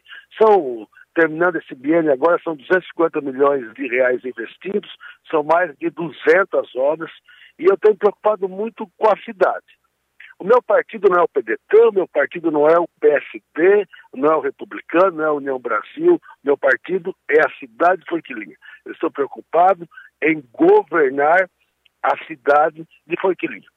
Com relação à Câmara de Vereadores, eu quero deixar bem claro para você, Maga, Rafael, todos os ouvintes da São Maior, que eu acho legítimo cada vereador querer ser presidente da Câmara de Vereadores. Eu tinha, todo mundo sabe, uma preferência pela líder do governo, pela vereadora Ivone Minato. Uhum. Os vereadores se uniram, e principalmente o PDT, pelas minhas costas, sem eu saber, fizeram esta composição que eu respeito, vou tratar de forma republicana o poder legislativo, espero que não haja interferência política, eu penso na cidade e não penso em política. Agora, aquele vídeo de ontem realmente é uma, uma, uma, uma sem vergonhice de marca maior.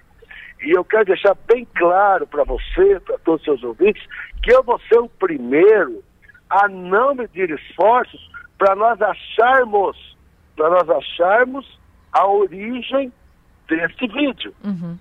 E eu estou muito triste, falei já nas outras duas entrevistas que eu dei hoje, pela forma como eu fui tratado desrespeitosamente pelo, por alguns integrantes do PDT, de não terem me consultado para pedir o apoio do governo para a presidência da Câmara. Eu fiquei sabendo desse acordo pela imprensa, uhum. certo? E ontem culminou com esse vídeo que eu repudio.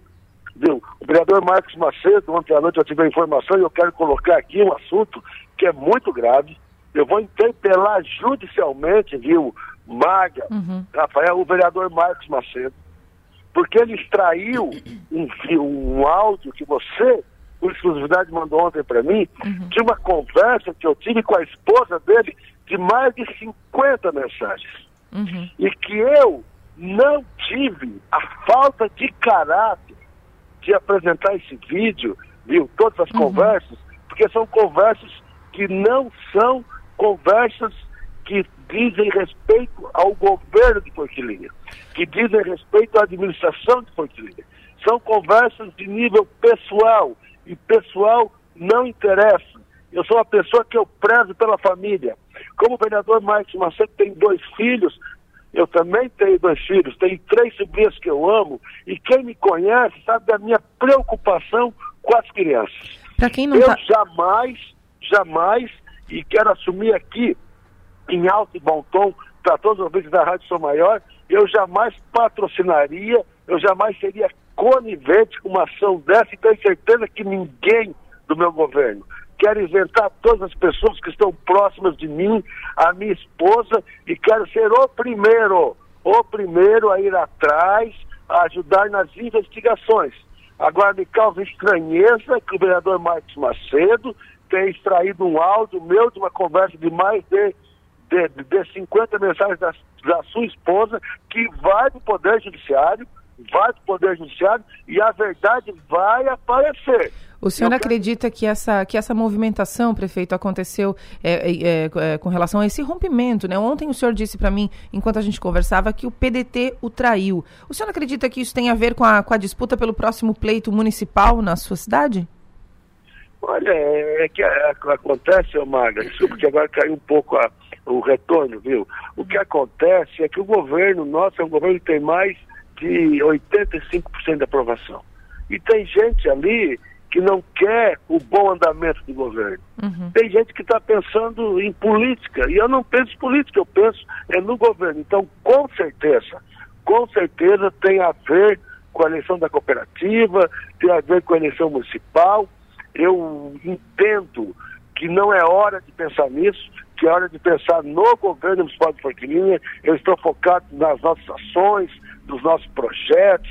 Eu agora devo estar lançando aí na, na, nas próximas semanas o projeto do Contorno Sul, uma obra de 15,4 quilômetros de asfalto, uma ponte alta sobre o rio Manhuzi, uma ponte alta sobre o rio Sangão, uma obra que vai custar em torno de 70 milhões que será também um divisor de águas para a cidade de Forquilinha. Eu estou preocupado na conclusão da, da revitalização da Avenida 25 de Julho, do caminho turístico, na pavimentação e assim por diante. Em obras, em ações, eu estou preocupado em governar a cidade. Muito bem.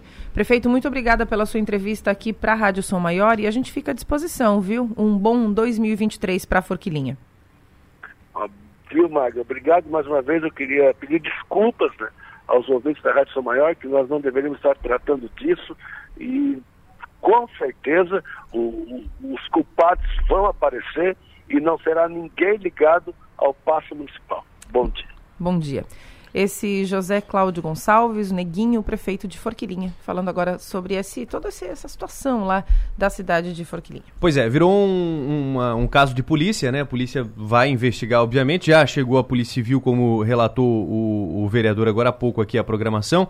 O, o, vereador Marcos, e nós já, nossa produção já está em contato aqui, a Manu, com o delegado responsável pela delegacia de Forquilinha para logo em breve a gente estar ouvindo também a parte da polícia, o que se tem de momento, até porque eles tentam identificar a autoria desse vídeo, a autoria dessa ameaça, que é um crime. Com certeza. Vamos aguardar. E a gente tá com. A gente já está com o Piara, Manu? Bom dia, Piara tá seu tá Piara linha. Bosque. Vamos falar de política. Tudo bem, Piara? Bom dia. Bom dia, Rafael. Bom dia a todos os ouvintes da São Maior estava acompanhando essa confusão aí em Forquilinha. É, agora é, é, foi interessante porque não é só Forquilinha, né? Diversos municípios aqui do sul tiveram uma disputa bem acirrada pela definição dos próximos presidentes das câmaras legislativas. Só para pontuar, Rafael, a gente fica à disposição né, de, de, de, de Forquilinha para a gente dar sequência na cobertura desses fatos que com certeza terão novos desdobramentos. A gente percebe nitidamente um afastamento aí, um racha é, do PDT que era base do, do governo, né, que, que fazia parte da base, mas não é de hoje que essa situação vem se, vem se esfarelando, eu te diria. É muito nítido. Eu falei com o Marcos Macedo, vereador, ele ele disse: ah, é muito cedo para pensar em eleição municipal. Não é muito cedo, é o momento, já está todo mundo pensando, já está todo mundo se articulando. Tenho certeza que Forquilinha também está fazendo isso e não há mal nenhum em já começar a articular a próxima eleição. Eu, eu queria dar um pitaco, sem, sem entrar no, no detalhe da questão da, da, da, do poder em Forquilinha e das ameaças, que me chamou muita atenção um, um, um político, no caso o prefeito, acusar outro político, o vereador, de só pensar em política. Pois é. Você já tinha acompanhado a situação como essa, ô Piara? De ameaça e tal, assim, um, um caso como esse de Forquilinha? Olha, com uma metralhadora daquele tamanho eu não tinha visto ainda. Você, Maga, já tinha? Não, não tinha. tinha visto não tinha. Espero, espero não, não, não ter uma segunda vez, né? Vamos deixar pois só é. por essa mesmo que tá pois bom. É, e ameaçaram só, o, não só o vereador, os familiares e tal, e enfim. É, não, é, a situação é bem, é bem, é bem complicada, é bem grave. E, e eu até, só pra gente encerrar esse assunto, é muito interessante a gente observar.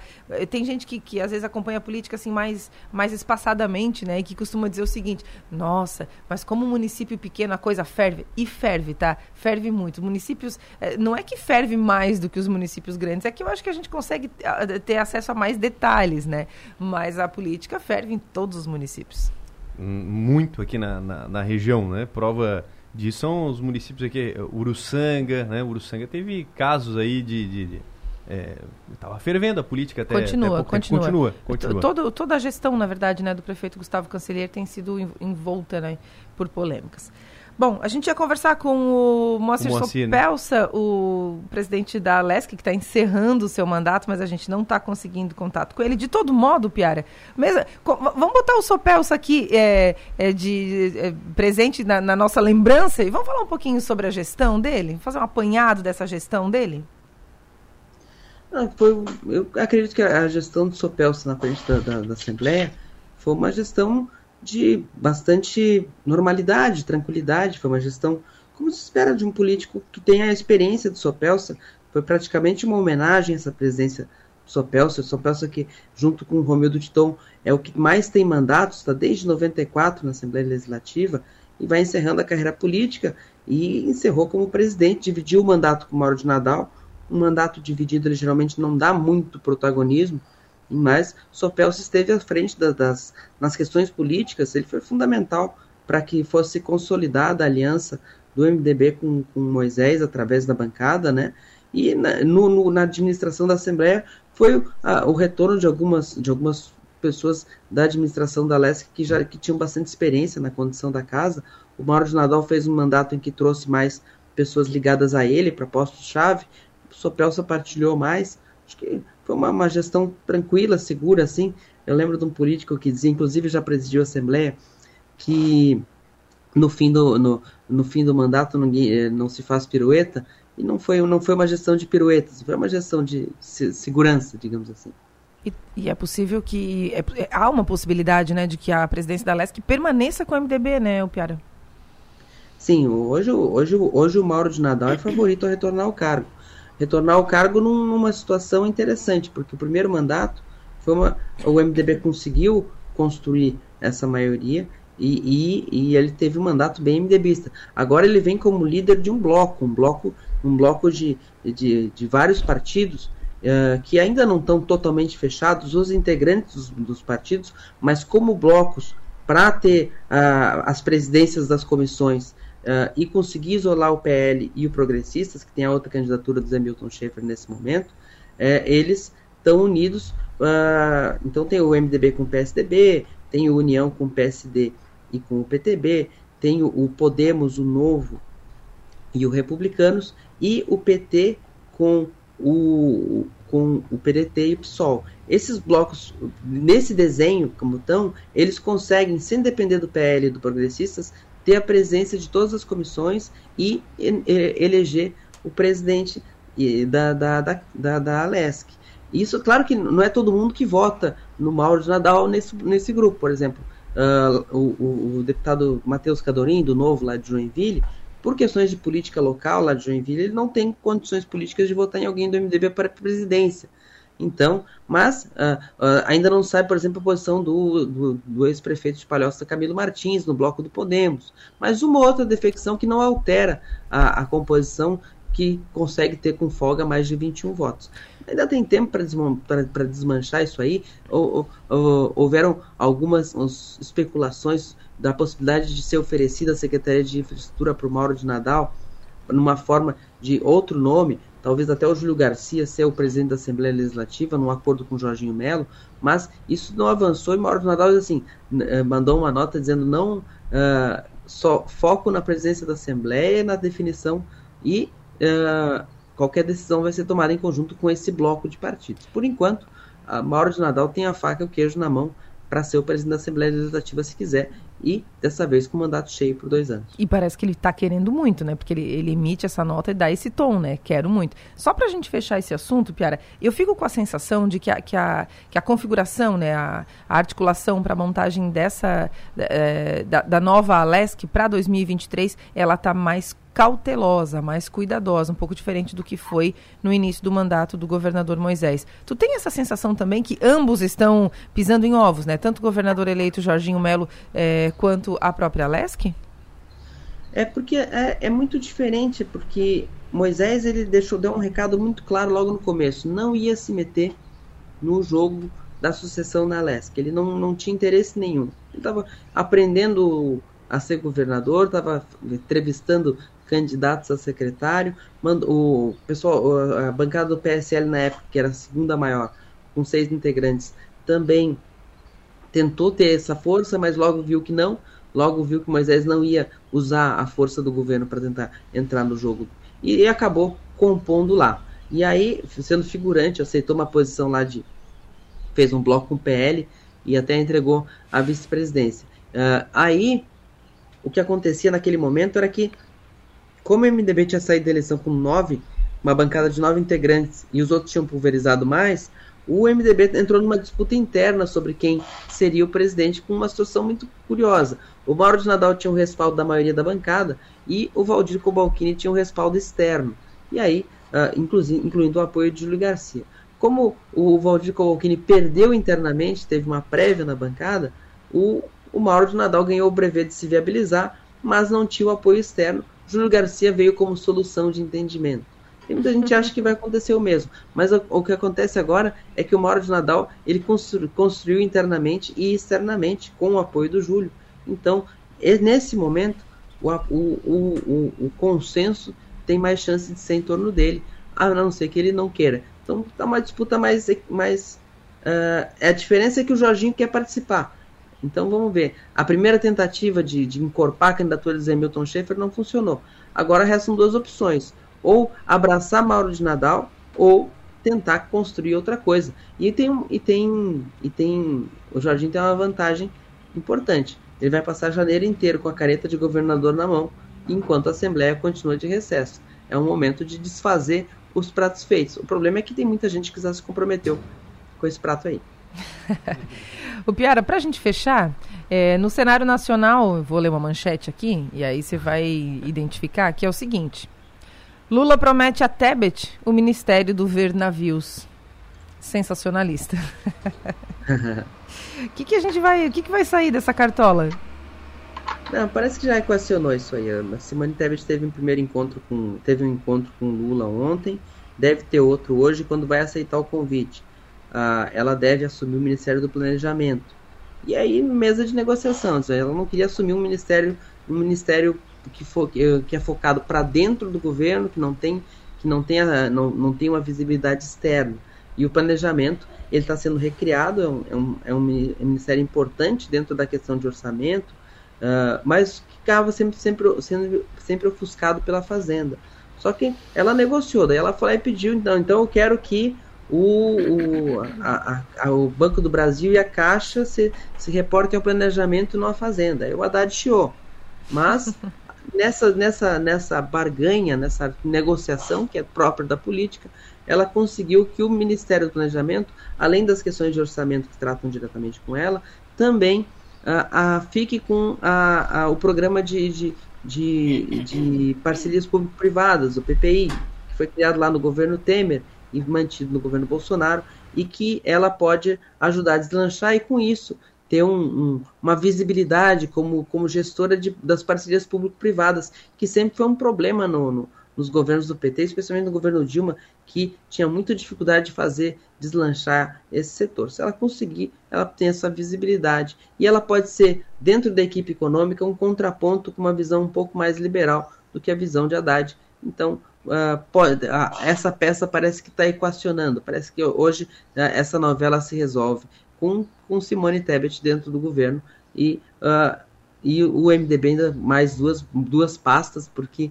o MDB, a gente sabe que o MDB, quando, quando entra no governo, ele entra com fome. Então, ele, ele deve ter cidades, deve ter transportes, alguma coisa nessa linha aí, e, e, e uma para a Câmara, outra para o Senado.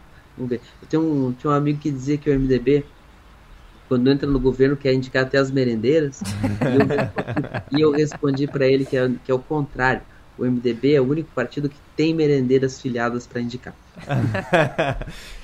Continuando aqui no cenário nacional, Magio Piara, é, destaque aqui da, da, da, da, notícia: sem Bolsonaro e Mourão, Lula avalia alternativas para entrega da faixa presidencial. Tem três alternativas, e agora?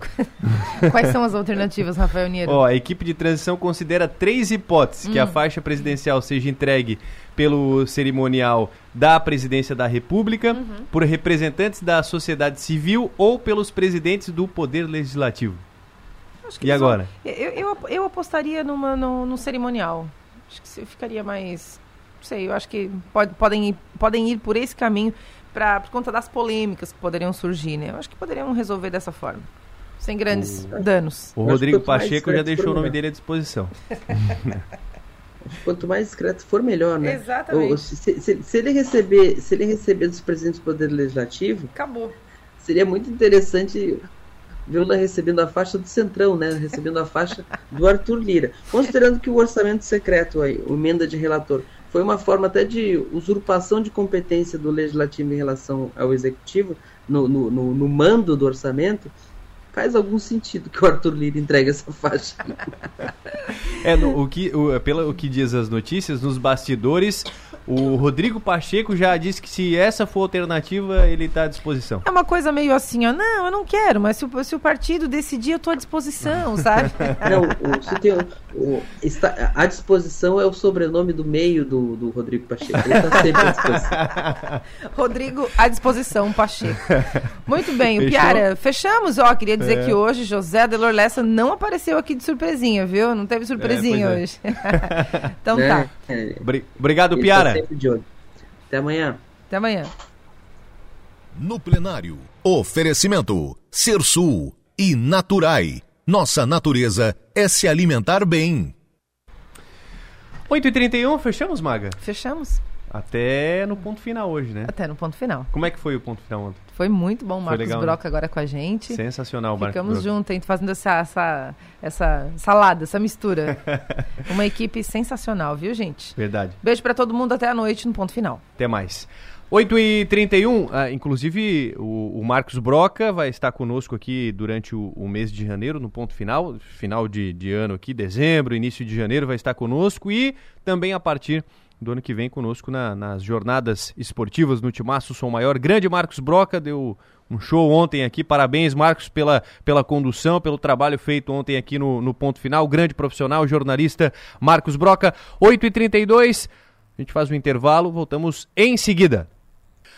Estamos com 8 horas e 37 minutos de volta aqui com o programa Delô Lessa até as 9h30 da manhã. Daqui a pouquinho tem Enio Bis, já está aqui na, no nosso estúdio. Daqui a pouco ele assume o, o Conexão Sul, vai trazer muitas informações para você. Mas agora nós vamos atualizar a previsão do tempo com o Márcio Sônigo. Alô, Márcio, seja bem-vindo ao programa. Nos conte como ficará o tempo aqui para esta terça-feira e decorrer da semana, Márcio. Alô, Rafael Negro, vice da Rádio Somonório, bom dia para todos. E a tendência para hoje, terça-feira, é o tempo seguir totalmente nublado. Então, pela imagem de satélite, essa nebulosidade ela vai até altura de Paulo Lopes, aí depois, milagrosamente, tem uma abertura de sol ali para a capital do estado, sobre a ilha de Santa Catarina, tem um tempo bastante aberto, com bastante sol, e volta a nublar de Itajaí em direção a Joinville. Então tem um buraco de céu aberto sobre a capital do estado, e também tem sol na Serra Catarinense, ali da região de, de São Joaquim em direção a oeste catarinense, o tempo também é aberto com sol. Então a nebulosidade ela pega mais essa faixa aqui litorânea catarinense, aí ela sobe, né? ela sobe ali, vai por, para, por litoral do Paraná, São Paulo, Rio de Janeiro, e vai até a Bahia com esse tempo assim mais encoberto nessas faixas de praia. A tendência para hoje é a temperatura não subir tanto, hoje vai no máximo a 24, 25 graus, alguma chuvinha à tarde sim está marcado aqui na previsão, então chove fraco nessa terça-feira à tarde. Amanhã, quarta-feira, ele promete um pouquinho mais de chuva. Amanhã está colocando uma precipitação um pouco mais intensa na quarta-feira de manhã, porque já na quarta-feira, final de tarde e noite, o tempo volta a ficar bom e já começa a aparecer algum sol na quarta-feira, final de tarde, e também na quarta-noite já com tempo bom, abrindo o, sol, o céu já com bastante estrelas. Quinta-feira é bom tempo com bastante sol, quinta-feira tem bastante sol aqui na região, uma temperatura que já está em elevação, vai até uns 29 graus, também com sol, com bom tempo na sexta-feira, com até 29 graus, e para o final de semana do Réveillon, ali da passagem de ano de 2012 para 2013, sábado com muito sol em toda a região, tanto praia quanto interior, temperatura pode até uns 34 graus no interior, e domingo também, primeiro do ano, pode chegar a 34 graus com bom tempo. Aí semana que vem, é mais ou menos que nessa semana, alguma chuvinha fraca na segunda terça e quarta da semana que vem, para depois ter bastante sol. Então, Rafael, o pessoal hoje dificilmente terá sol na região de Criciúma. Uh, se tiver alguma coisinha, pouca abertura de sol. Também pouco sol na quarta-feira.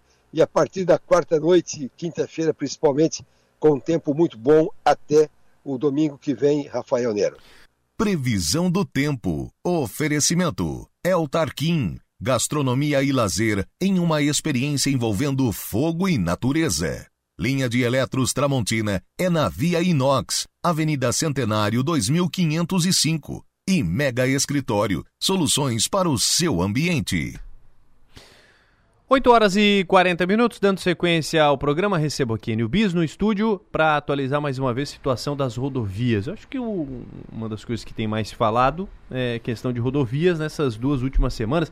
Bloqueio, buraco, é, queda de barreira, enfim. Situação das rodovias, Enio Bis. Pois é, Rafael, interdições, uh, pistas bloqueadas, interditadas, enfim. Bom, situação do Morro do Boi, que é a que teve uh, maior movimento e maiores problemas no início desta semana. Faixas liberadas no quilômetro 141 da BR-101 em Balneário Camboriú, lá na região do Morro do Boi. No sentido Curitiba, duas faixas liberadas, no sentido sul também. Trouxe informação mais cedo que durante a madrugada houve um problema no sentido sul, no túnel do Morro do Boi Uh, chegou a ficar a pista interditada por algumas horas, mas depois uh, os uh, trabalhadores não é, da Artéries Litoral Sul foram até o local, fizeram alguns, algum trabalho de limpeza e a pista voltou a ser desobstruída. Fluxo normal nas duas pistas, no sentido sul, no Morro do Boi, e também faixas liberadas no quilômetro 141, no sentido norte. Tem informação agora também, Rafael, para quem vem no sentido sul no, do quilômetro 105 ao quilômetro 111 da BR-101. Fica entre Penha e Navegantes. Trânsito lento por causa do alto fluxo de veículos. Pessoas saindo é, nessa semana pré-Réveillon. O trânsito fica acumulado, o trânsito fica pesado na rodovia federal. Então tem bastante lentidão no sentido sul entre Penha e Navegantes na BR 101. E a gente, eu posso abrir aqui um parênteses, viu, Rafael? Com relação ao trânsito aqui em Criciúma, né? Para quem acompanha ou, ou para quem transita logo cedo, na semana passada transitou logo cedo é, aqui por Criciúma, o movimento é muito maior. Nessa semana pré-Réveillon, as pessoas estão indo para os balneários. E aí o trânsito está muito tranquilo aqui em Criciúma, em outras cidades também. Em consequência, também por consequência, o trânsito fica lento, pesado para quem vai, por exemplo, no Balneário Rincão. Você que foi ontem no Som Maior Esportes, estamos indo para o Som Maior Verão. O movimento nesta semana está muito maior no Balneário Rincão agora do que aqui em Criciúma, por exemplo. É verdade. Situação aí, portanto, do trânsito para a região.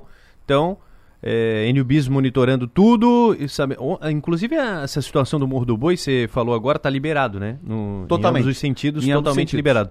O, o fato curioso de ontem é que, em conversa com a Polícia Rodoviária Federal, é, eles falam, ah, aqui pode alterar a todo momento, uma hora vai estar tá fechado, daqui a pouco vai abrir, então. É, por que, que acontece? Por que, que acontece isso? Está tá aberto, daqui a pouco fecha, enfim. Por situação dois, estável, né? Por dois motivos.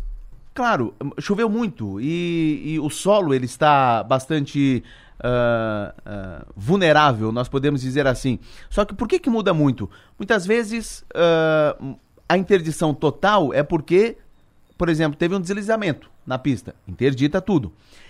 Quando, uh, em alguns momentos, o trânsito afunila, eles uh, ah, interditam uma faixa só, a faixa da direita, depois passa na esquerda, é porque estão fazendo a obra de contenção, para que não haja mais desliz deslizamento. Então, uh, vão, vão ter que fazer esses trabalhos com o motorista indo para lá e para cá, principalmente nessa época do ano. Então pode ser que aconteça, foi muito bem uh, lembrado por você, muito bem observado, viu, Rafael?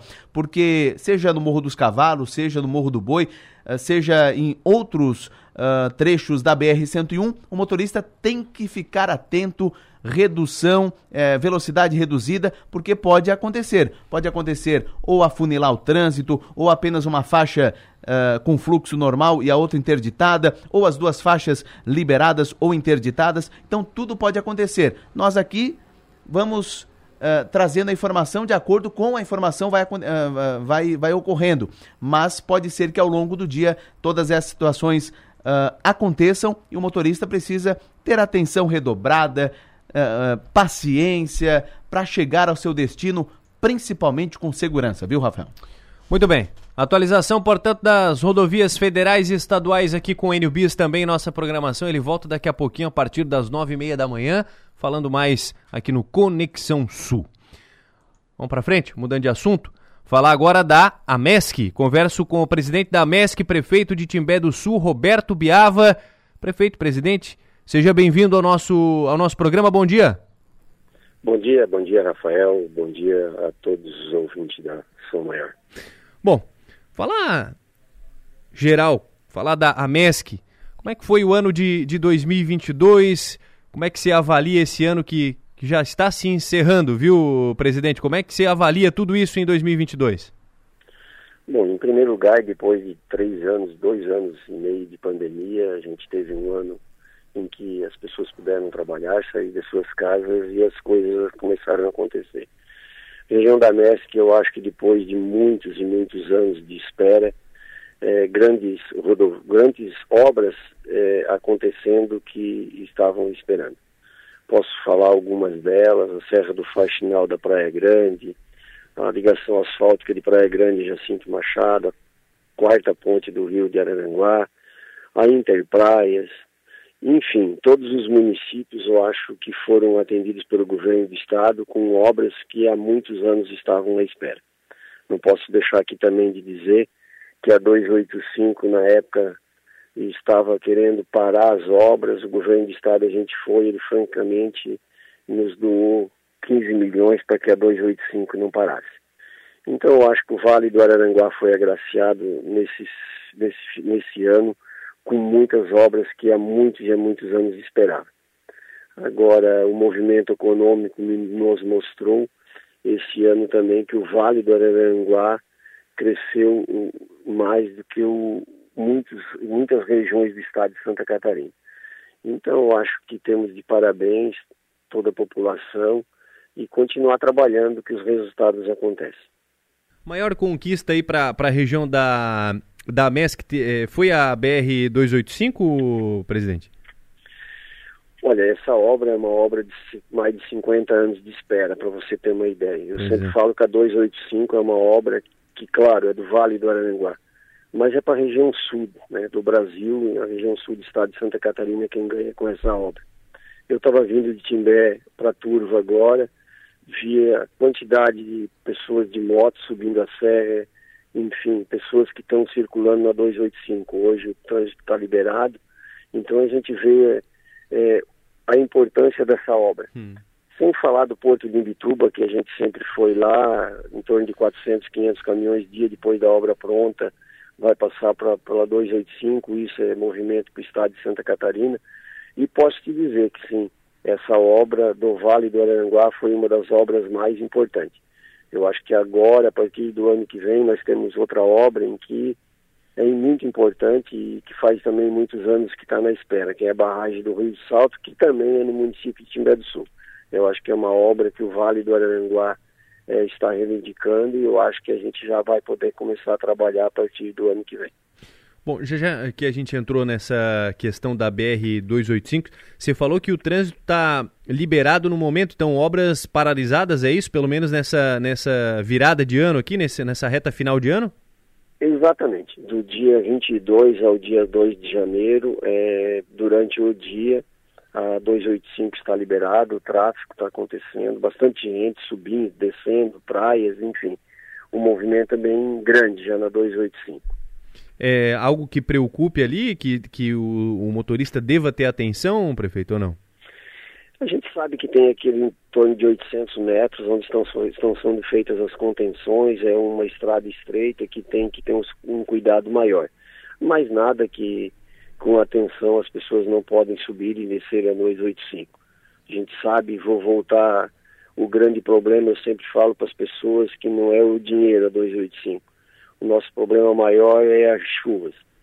Sabe que Timbé é um município em Costa de Serra, enquanto em Araranguá as pessoas no Balneário Arroio de Silva estão curtindo a praia com o sol, no Timbé muitas e muitas vezes chovendo.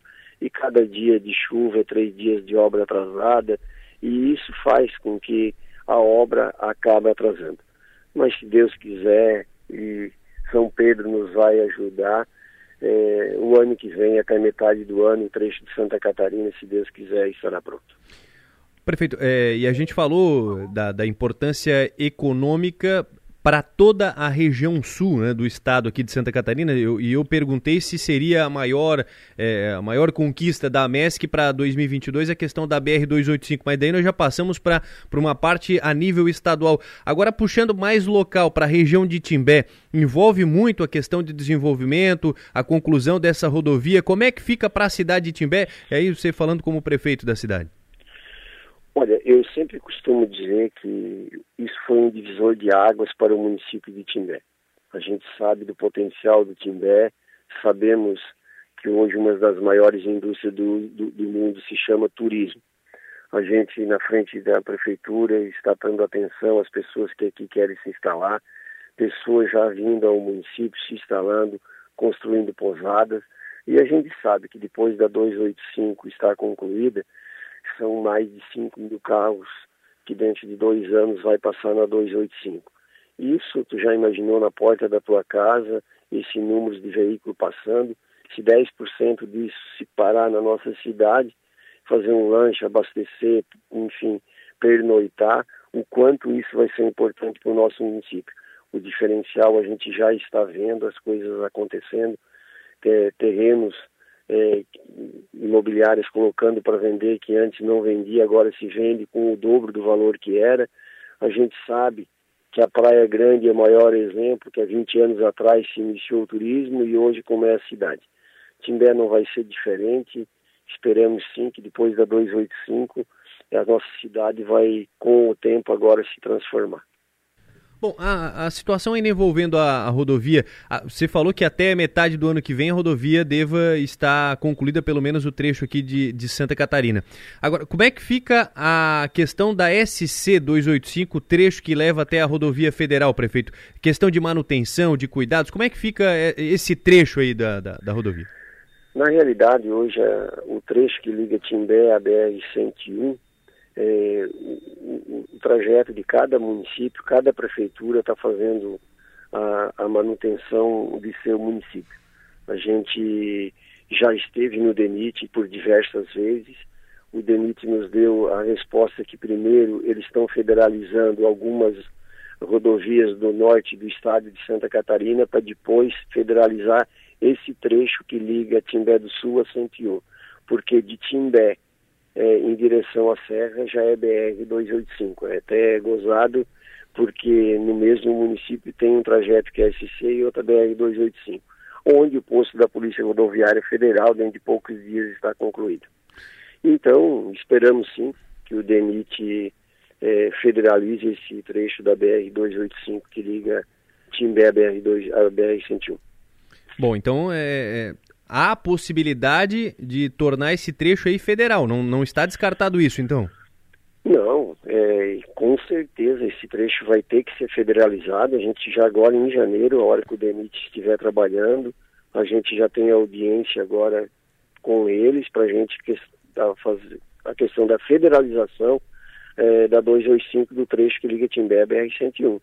É, não tem como esse trecho ficar em SC ela vai ter que ser federalizada, até porque a BR-285 já tem o trajeto e grande parte das pessoas já sabe que é uma, uma BR.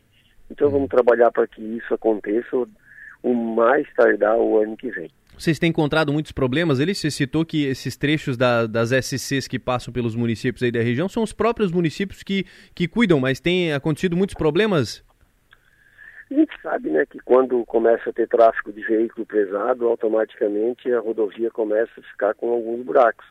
E nós, na, na Avenida Municipal do Turvo, nós temos esse problema, onde passa pelo centro da cidade, no município de Ermo também, Timbé, na época, foi desviada da, da, do centro, então não vivemos muito desse problema.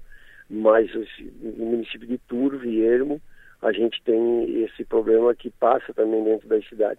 E sempre vai aparecer manutenção, mas a gente, os municípios estão dando essa manutenção que a, que a, a SC 285 é, merece. Bom, para fechar, 2023, quais os, os principais desafios, as principais metas é, para a região, para a MESC?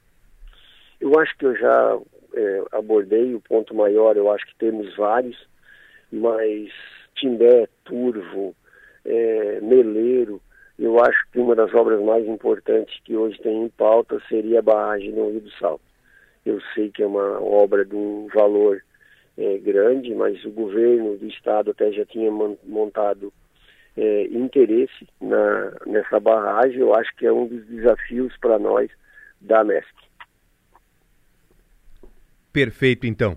Situação de, de momento aí da, da região. Bom a gente falar um pouco mais sobre isso, sobre essa importante obra também da BR-285. Presidente da MESC, prefeito de Timbé do Sul, Roberto Biava, muito obrigado, viu, pela atenção aqui com a Rádio Sou Maior.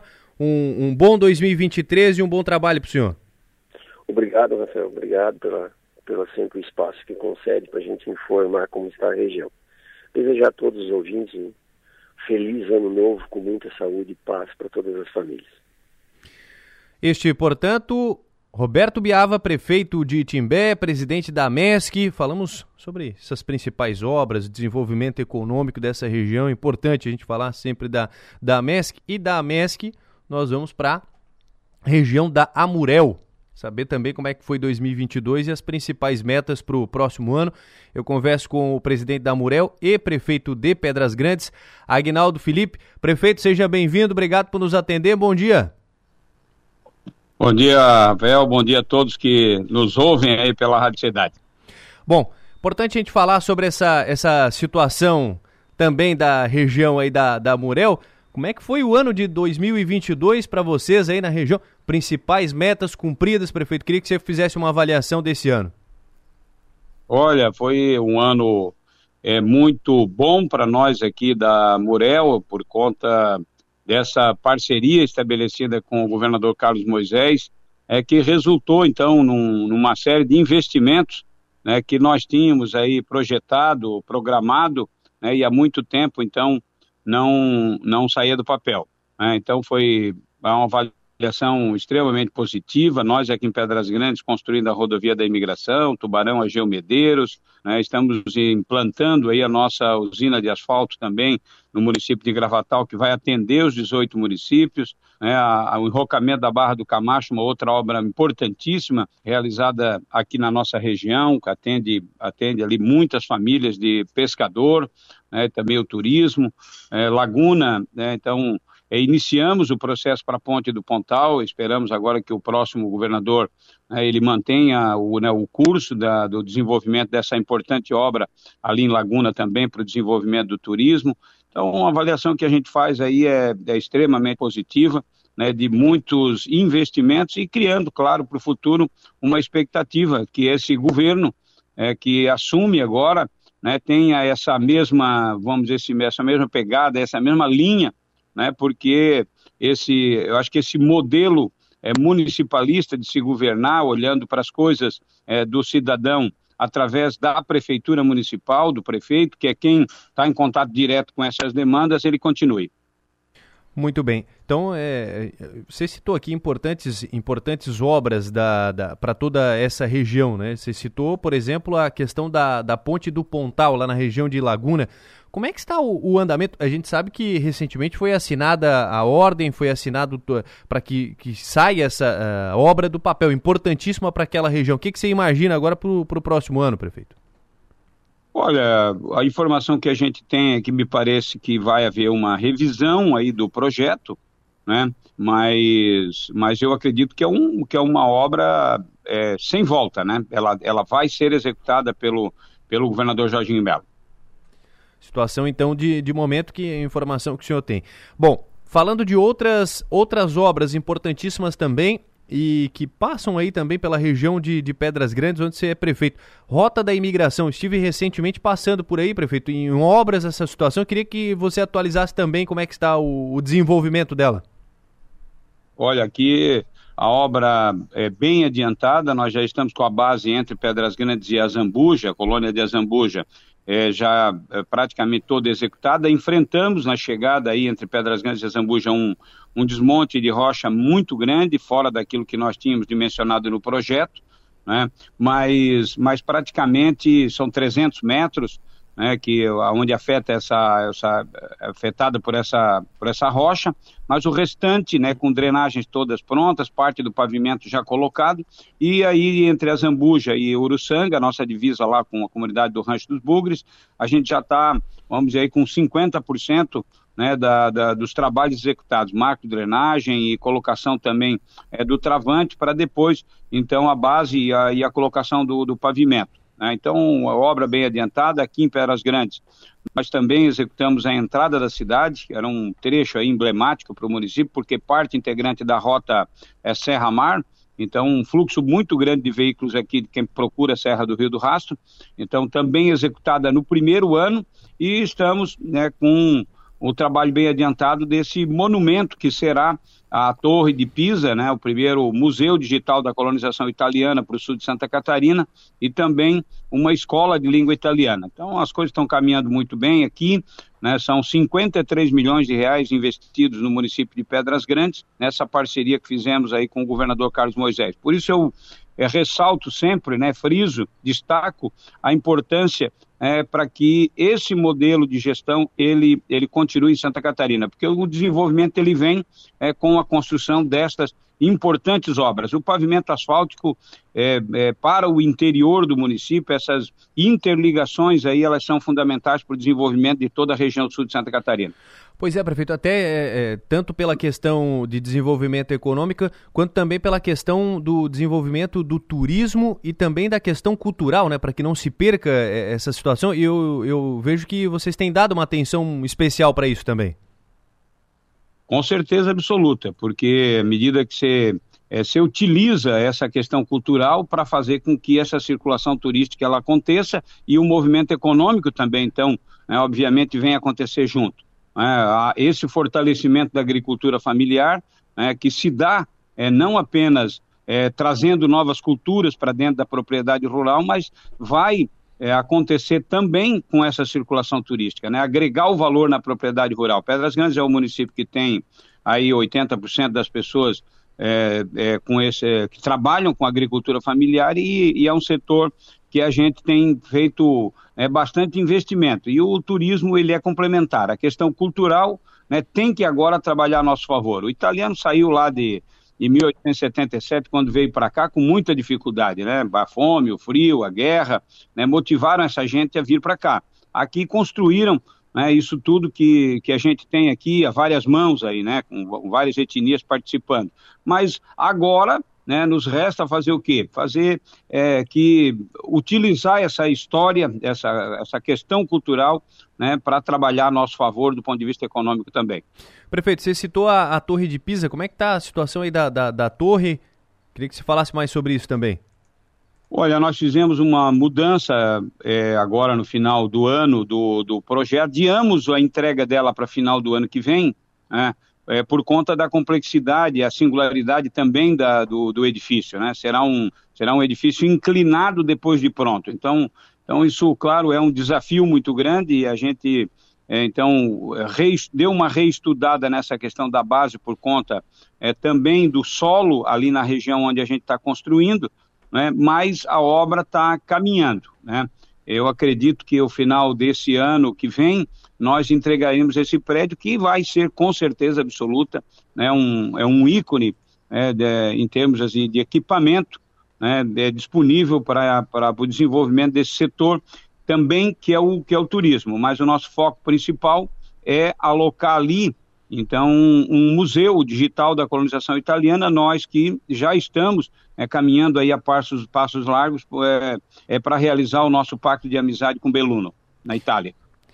Bom, para a gente fechar, é, falando ainda sobre a, a, região da Amurel, a informação que temos que você vai até 31 de dezembro nesse mandato como presidente da Amurel, mas as principais bandeiras é, para o próximo ano, quais são as principais lutas, principais metas para 2023 para toda a região?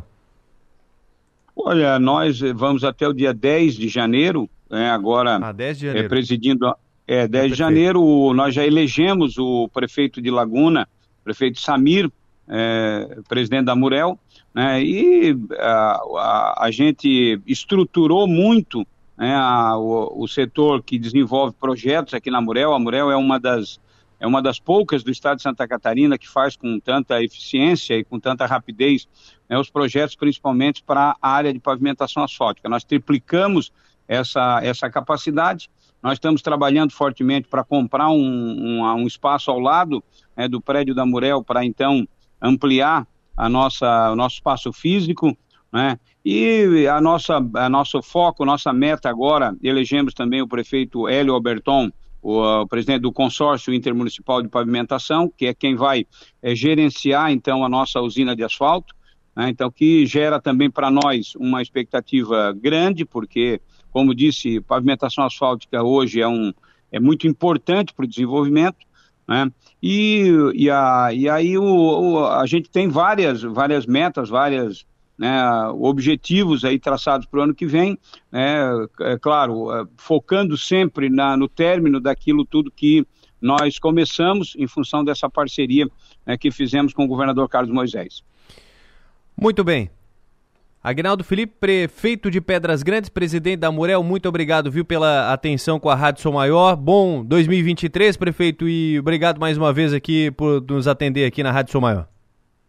Tá bom, eu que agradeço aí e aproveitar a oportunidade também para desejar um feliz 2023 a todos. Um abraço.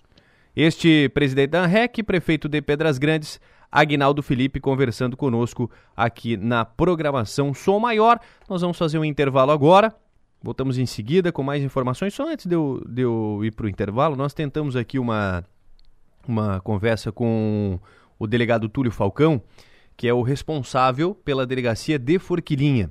Sobre aquela situação envolvendo ainda o vereador, sobre a questão das ameaças, nós, a nossa produção aqui através da Manu Silva entrou em contato com o delegado Túlio Falcão para que a polícia eh, se pronunciasse a respeito disso, saber do andamento, se é possível ou não a identificação da, da autoria daquele, daquele vídeo com as ameaças para o vereador.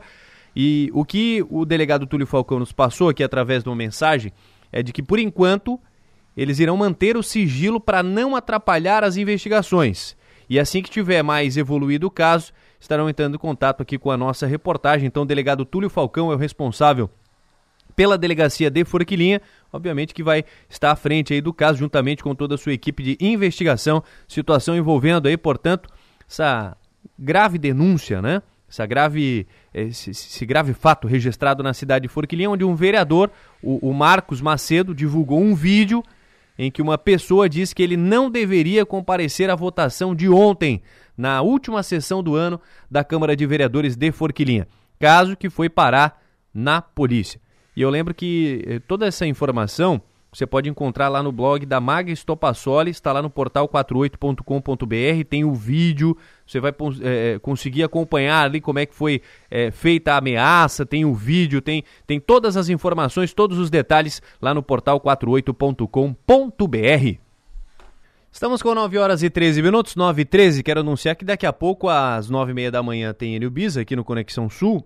E logo em seguida, nós chegamos direto do Balneário Rincão. Estou indo para lá, terminando o programa, saio daqui, vou para o Balneário Rincão, vou lá na, na nossa estrutura, no nosso estúdio, belíssimo estúdio que está montado na Praça Central lá do Balneário Rincão, para apresentar o Som Maior Esportes com o João, eh, com o João Nassif, hoje não, né? Mas com Niltinho Rebelo e com Alex Maranhão. Vamos falar dessa situação do Criciúma.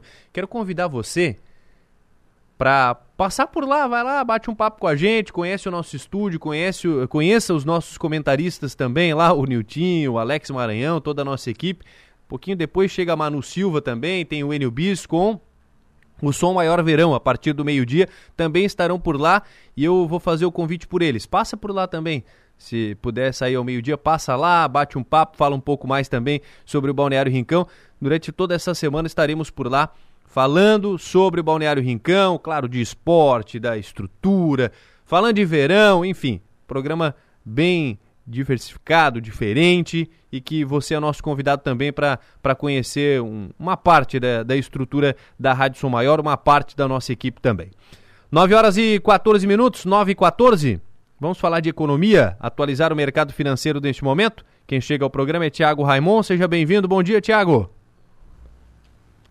Bom dia, ouvintes. Ontem, o principal índice da Bolsa Brasileira, o Ibovespa, fechou em queda em dia de poucas divulgações relevantes na agenda, também com uma liquidez reduzida dado ao feriado Boxing Day nos Estados Unidos e também na Europa. No dia ontem, o Ibovespa recuou 0,87%, batendo 108.738 pontos, e o dólar subindo 0,84%, sendo negociado a R$ 5,20. Já no dia de hoje, vamos ter ali o retorno do feriado prolongado do Natal nos Estados Unidos, também na Bolsa da Europa, e também com sentimento positivo dominando nos últimos dias de negociação de 2022.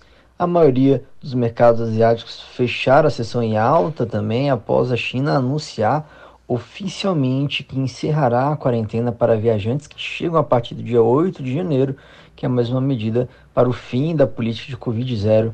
E na frente econômica, vamos ter investidores aguardando pelos dados mais recentes sobre os estoques no atacado de novembro e os preços das casas.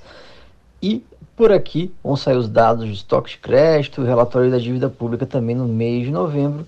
E o que está pesando na parte política, o presidente eleito Lula deve anunciar novos ministros na quarta-feira e deve aproveitar o dia de hoje para costurar ainda acordos políticos, principalmente no encaixe da senadora Simone Tebet, que hoje é a principal peça que falta ainda ser encaixada nesse xadrez de aliados de composição do futuro governo. Esses são os destaques que acontecerão no dia de hoje no mercado financeiro.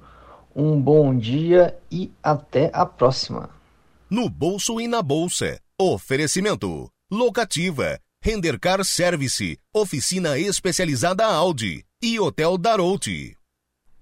9 horas e 17 minutos. Obrigado ao Tiago. Ele volta no ponto final, atualizando mais do mercado financeiro desta terça-feira também.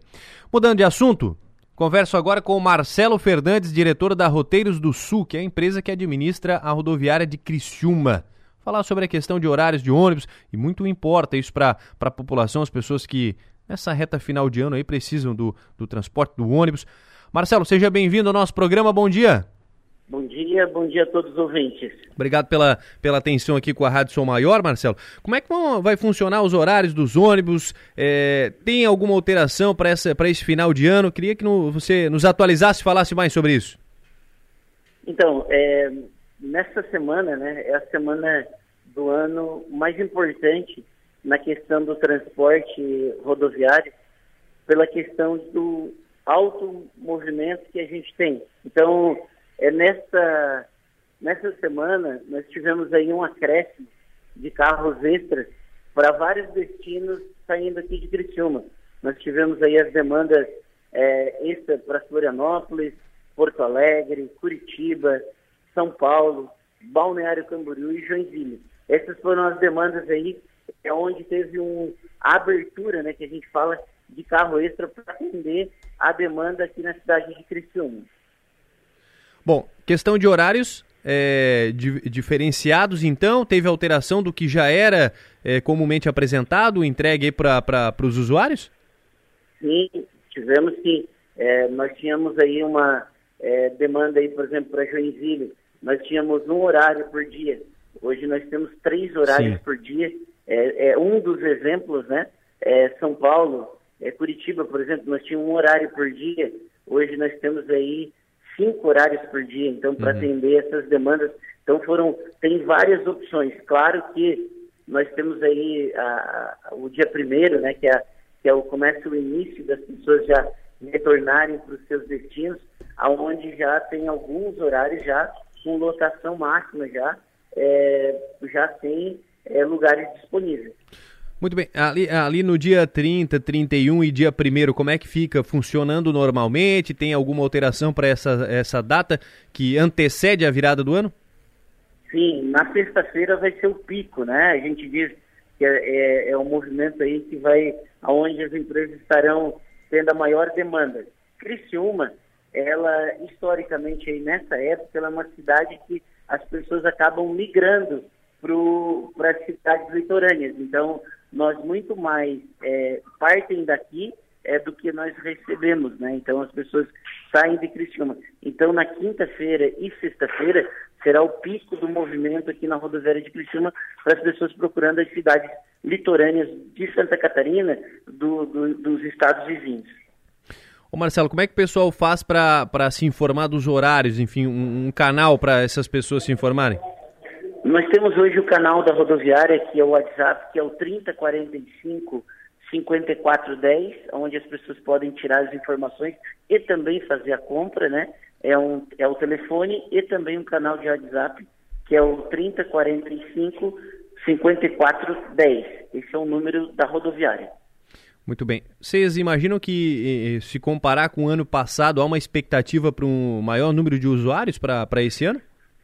É, a nossa expectativa, nós tínhamos aí uma demanda é, é de 2 mil pessoas circulando na rodoviária, é, e agora, nessas datas, nesses últimos dias aí do ano, a nossa expectativa é que chegamos aí na casa de é, 12 mil pessoas circulando. Isso é, significa pelo movimento de de carro extra né, para esses destinos que a gente já mencionou. Uhum. Então acaba que o fluxo aumenta é, das rodoviárias. Só para De 2 para 12, é isso?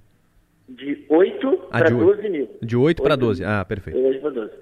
É, na verdade, é, só, só temos aí, desde que iniciou aí as, a, as festas aí, que foram ali no dia 22, que as pessoas começaram a circular, eles tiveram aí um movimento um aumento em só de São Paulo, nós tivemos 104 carros extras com destino de Criciúma e cidades aqui, né, que eles, eles não passam, eles só não passam, só não vêm direto a Criciúma, vão passando em outras cidades, mas só de São Paulo nós tivemos aí 104 carros chegando.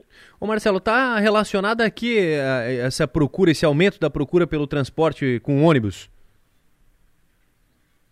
É, na verdade, eu, eu, entendo que esses, esses destinos mais longos, é, eu acredito, né, que é em relação ao, ao, ao valor das passagens, né, é, que as empresas trabalharem com valores promocionais e a passagem aérea hoje, ela não é mais uma, não tem sido um valor muito acessível, né, então as pessoas muitos migraram para o ônibus para fazer esse transporte, além do conforto que hoje os ônibus têm, né, Hoje nós temos ônibus aí de qualidade é, de não, nem mais eleito, ele é, ele é um cama, né, busa, que a gente chama. Então ele tem um conforto muito tranquilo para essas viagens mais longas. Muito bem. Perfeito. Então, situação, o pessoal pode conferir tudo. Mais uma vez aqui para frisar bem aqui os canais para o pessoal, de repente, queira comprar uma passagem ou queira é, saber o horário do ônibus. Como é que o pessoal faz, Marcelo? Nós temos aí então o canal é o 3045 5410. Esse é o telefone e também o WhatsApp. As pessoas podem estar fazendo a compra e tirando informação do, do, de horários de passagem. Muito bem. Tem algum site também ou não? Não, site não. Esse é aí assim, os sites a, a pessoa determina aí qual é a empresa, né?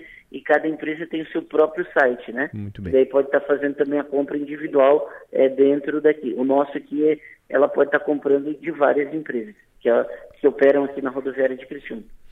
Perfeito. Marcelo Fernandes, obrigado, viu, pela atenção com a Rádio Sou Maior. Bom trabalho, bom 2023. Obrigado e um bom dia também. Obrigado. Bom dia. Marcelo Fernandes, diretor da Roteiros do Sul, empresa que administra a rodoviária de Criciúma. 9 e 23 vamos para o intervalo. volto em seguida aqui, vou passar os principais destaques do Portal 48 e daqui a pouco tem mais notícias também aqui na Som Maior. 9 horas e 29 minutos. A gente está falando aqui de verão, a gente falou do Som Maior Verão e eu tenho um recado ainda relacionado ao verão. É isso aí. Você que está planejando uma viagem à praia, está procurando por itens para o verão, não deixe de conferir as ofertas imperdíveis em toda a linha de praia. Tem cadeira de praia, mesas, cadeiras de plásticos, tem eh, espreguiçadeiras, tudo com descontos especiais. Confira o site da Via Inox. viainox.com.br em todas as lojas Via Inox com amplo estacionamento. Não perca a oportunidade. Vou passar mais uma vez aqui, viu? viainox.com.br. Não perca a oportunidade. para fechar o programa de hoje. Coronel Cabral fala conosco cidadania e segurança. Bom dia, Rafael. Bom dia a você, ouvinte Som Maior. O senador eleito pelo Maranhão, Flávio Dino, foi escolhido para ser o ministro da Justiça e Segurança Pública do Brasil a partir de 2023. Ouvi duas entrevistas do futuro ministro e confesso que percebi um aparente equilíbrio na sua fala. Todavia, o que me preocupou foi a fala intensa sobre a restrição completa do armamento e a mudança nas estruturas e missões das polícias. Tudo que é extremo me preocupa. Preocupou-me quando o presidente Bolsonaro falou em liberação total do armamento no início de seu governo. E preocupa-me agora a ideia de restrição total. Preocupa-me principalmente porque a ideia é centrada na crença equivocada de que a restrição do armamento fará com que a violência diminua, em especial nos crimes contra a vida.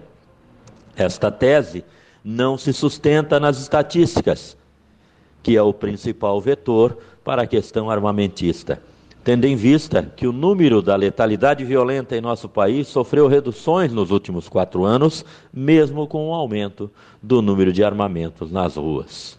Portanto, é preciso não ir com tanta sede ao pote. Não é razoável a liberação geral e restrita, mas também não é razoável a restrição total. Sempre há um ponto de equilíbrio Está faltando fala do futuro ministro sobre um número mais amplo de assuntos. Quando o ex-juiz e ex-ministro Sérgio Moro assumiu o ministério, que será ocupado também pelo ex-juiz e senador eleito Flávio Dino, seu discurso foi sempre no sentido de modificar o controle do armamento, criar os centros de atuação híbridas de segurança, combater a corrupção, combater o crime organizado efetuar a revisão e simplificação do arcabouço penal brasileiro, além da promoção de vários cursos de inteligência policial fora do país, possibilitando a ampliação de conhecimento aos nossos policiais, além de efetuar apostas tecnológicas que trouxeram melhorias no combate ao crime. Não basta uma fala polida e uma aparente sensatez. O discurso tem que ir além do simples controle de armamento e reordenação das funções da segurança pública no país. É necessário debater investimentos de verdade, formação e inteligência policial, deixar bem claro que criminoso não é vítima em um crime, a fim de que a lei penal não volte a ser relativizada em nosso país. Já passamos por este período de relativização da lei penal. Em nada ajudará voltar para esse período. Mas vamos em frente, acompanhando sempre de olhos abertos e atentos, para que não percamos as conquistas obtidas contra o crime nos últimos anos. Por hoje é isto. Minha continência a todos e até nosso próximo comentário. Cidadania e Segurança. Oferecimento: Celesp, Materiais Elétricos e Iluminação. E Ceprag, Cooperativa de Eletricidade de Praia Grande. Muito bem, fechamos o programa de hoje, agradecendo sua audiência. Vem aí Enio Bis com o Conexão Sul, tem Everaldo João também aqui na programação. E eu volto daqui a pouquinho, 11 da manhã, direto do Balneário Rincão. Grande abraço a todos, um ótimo dia!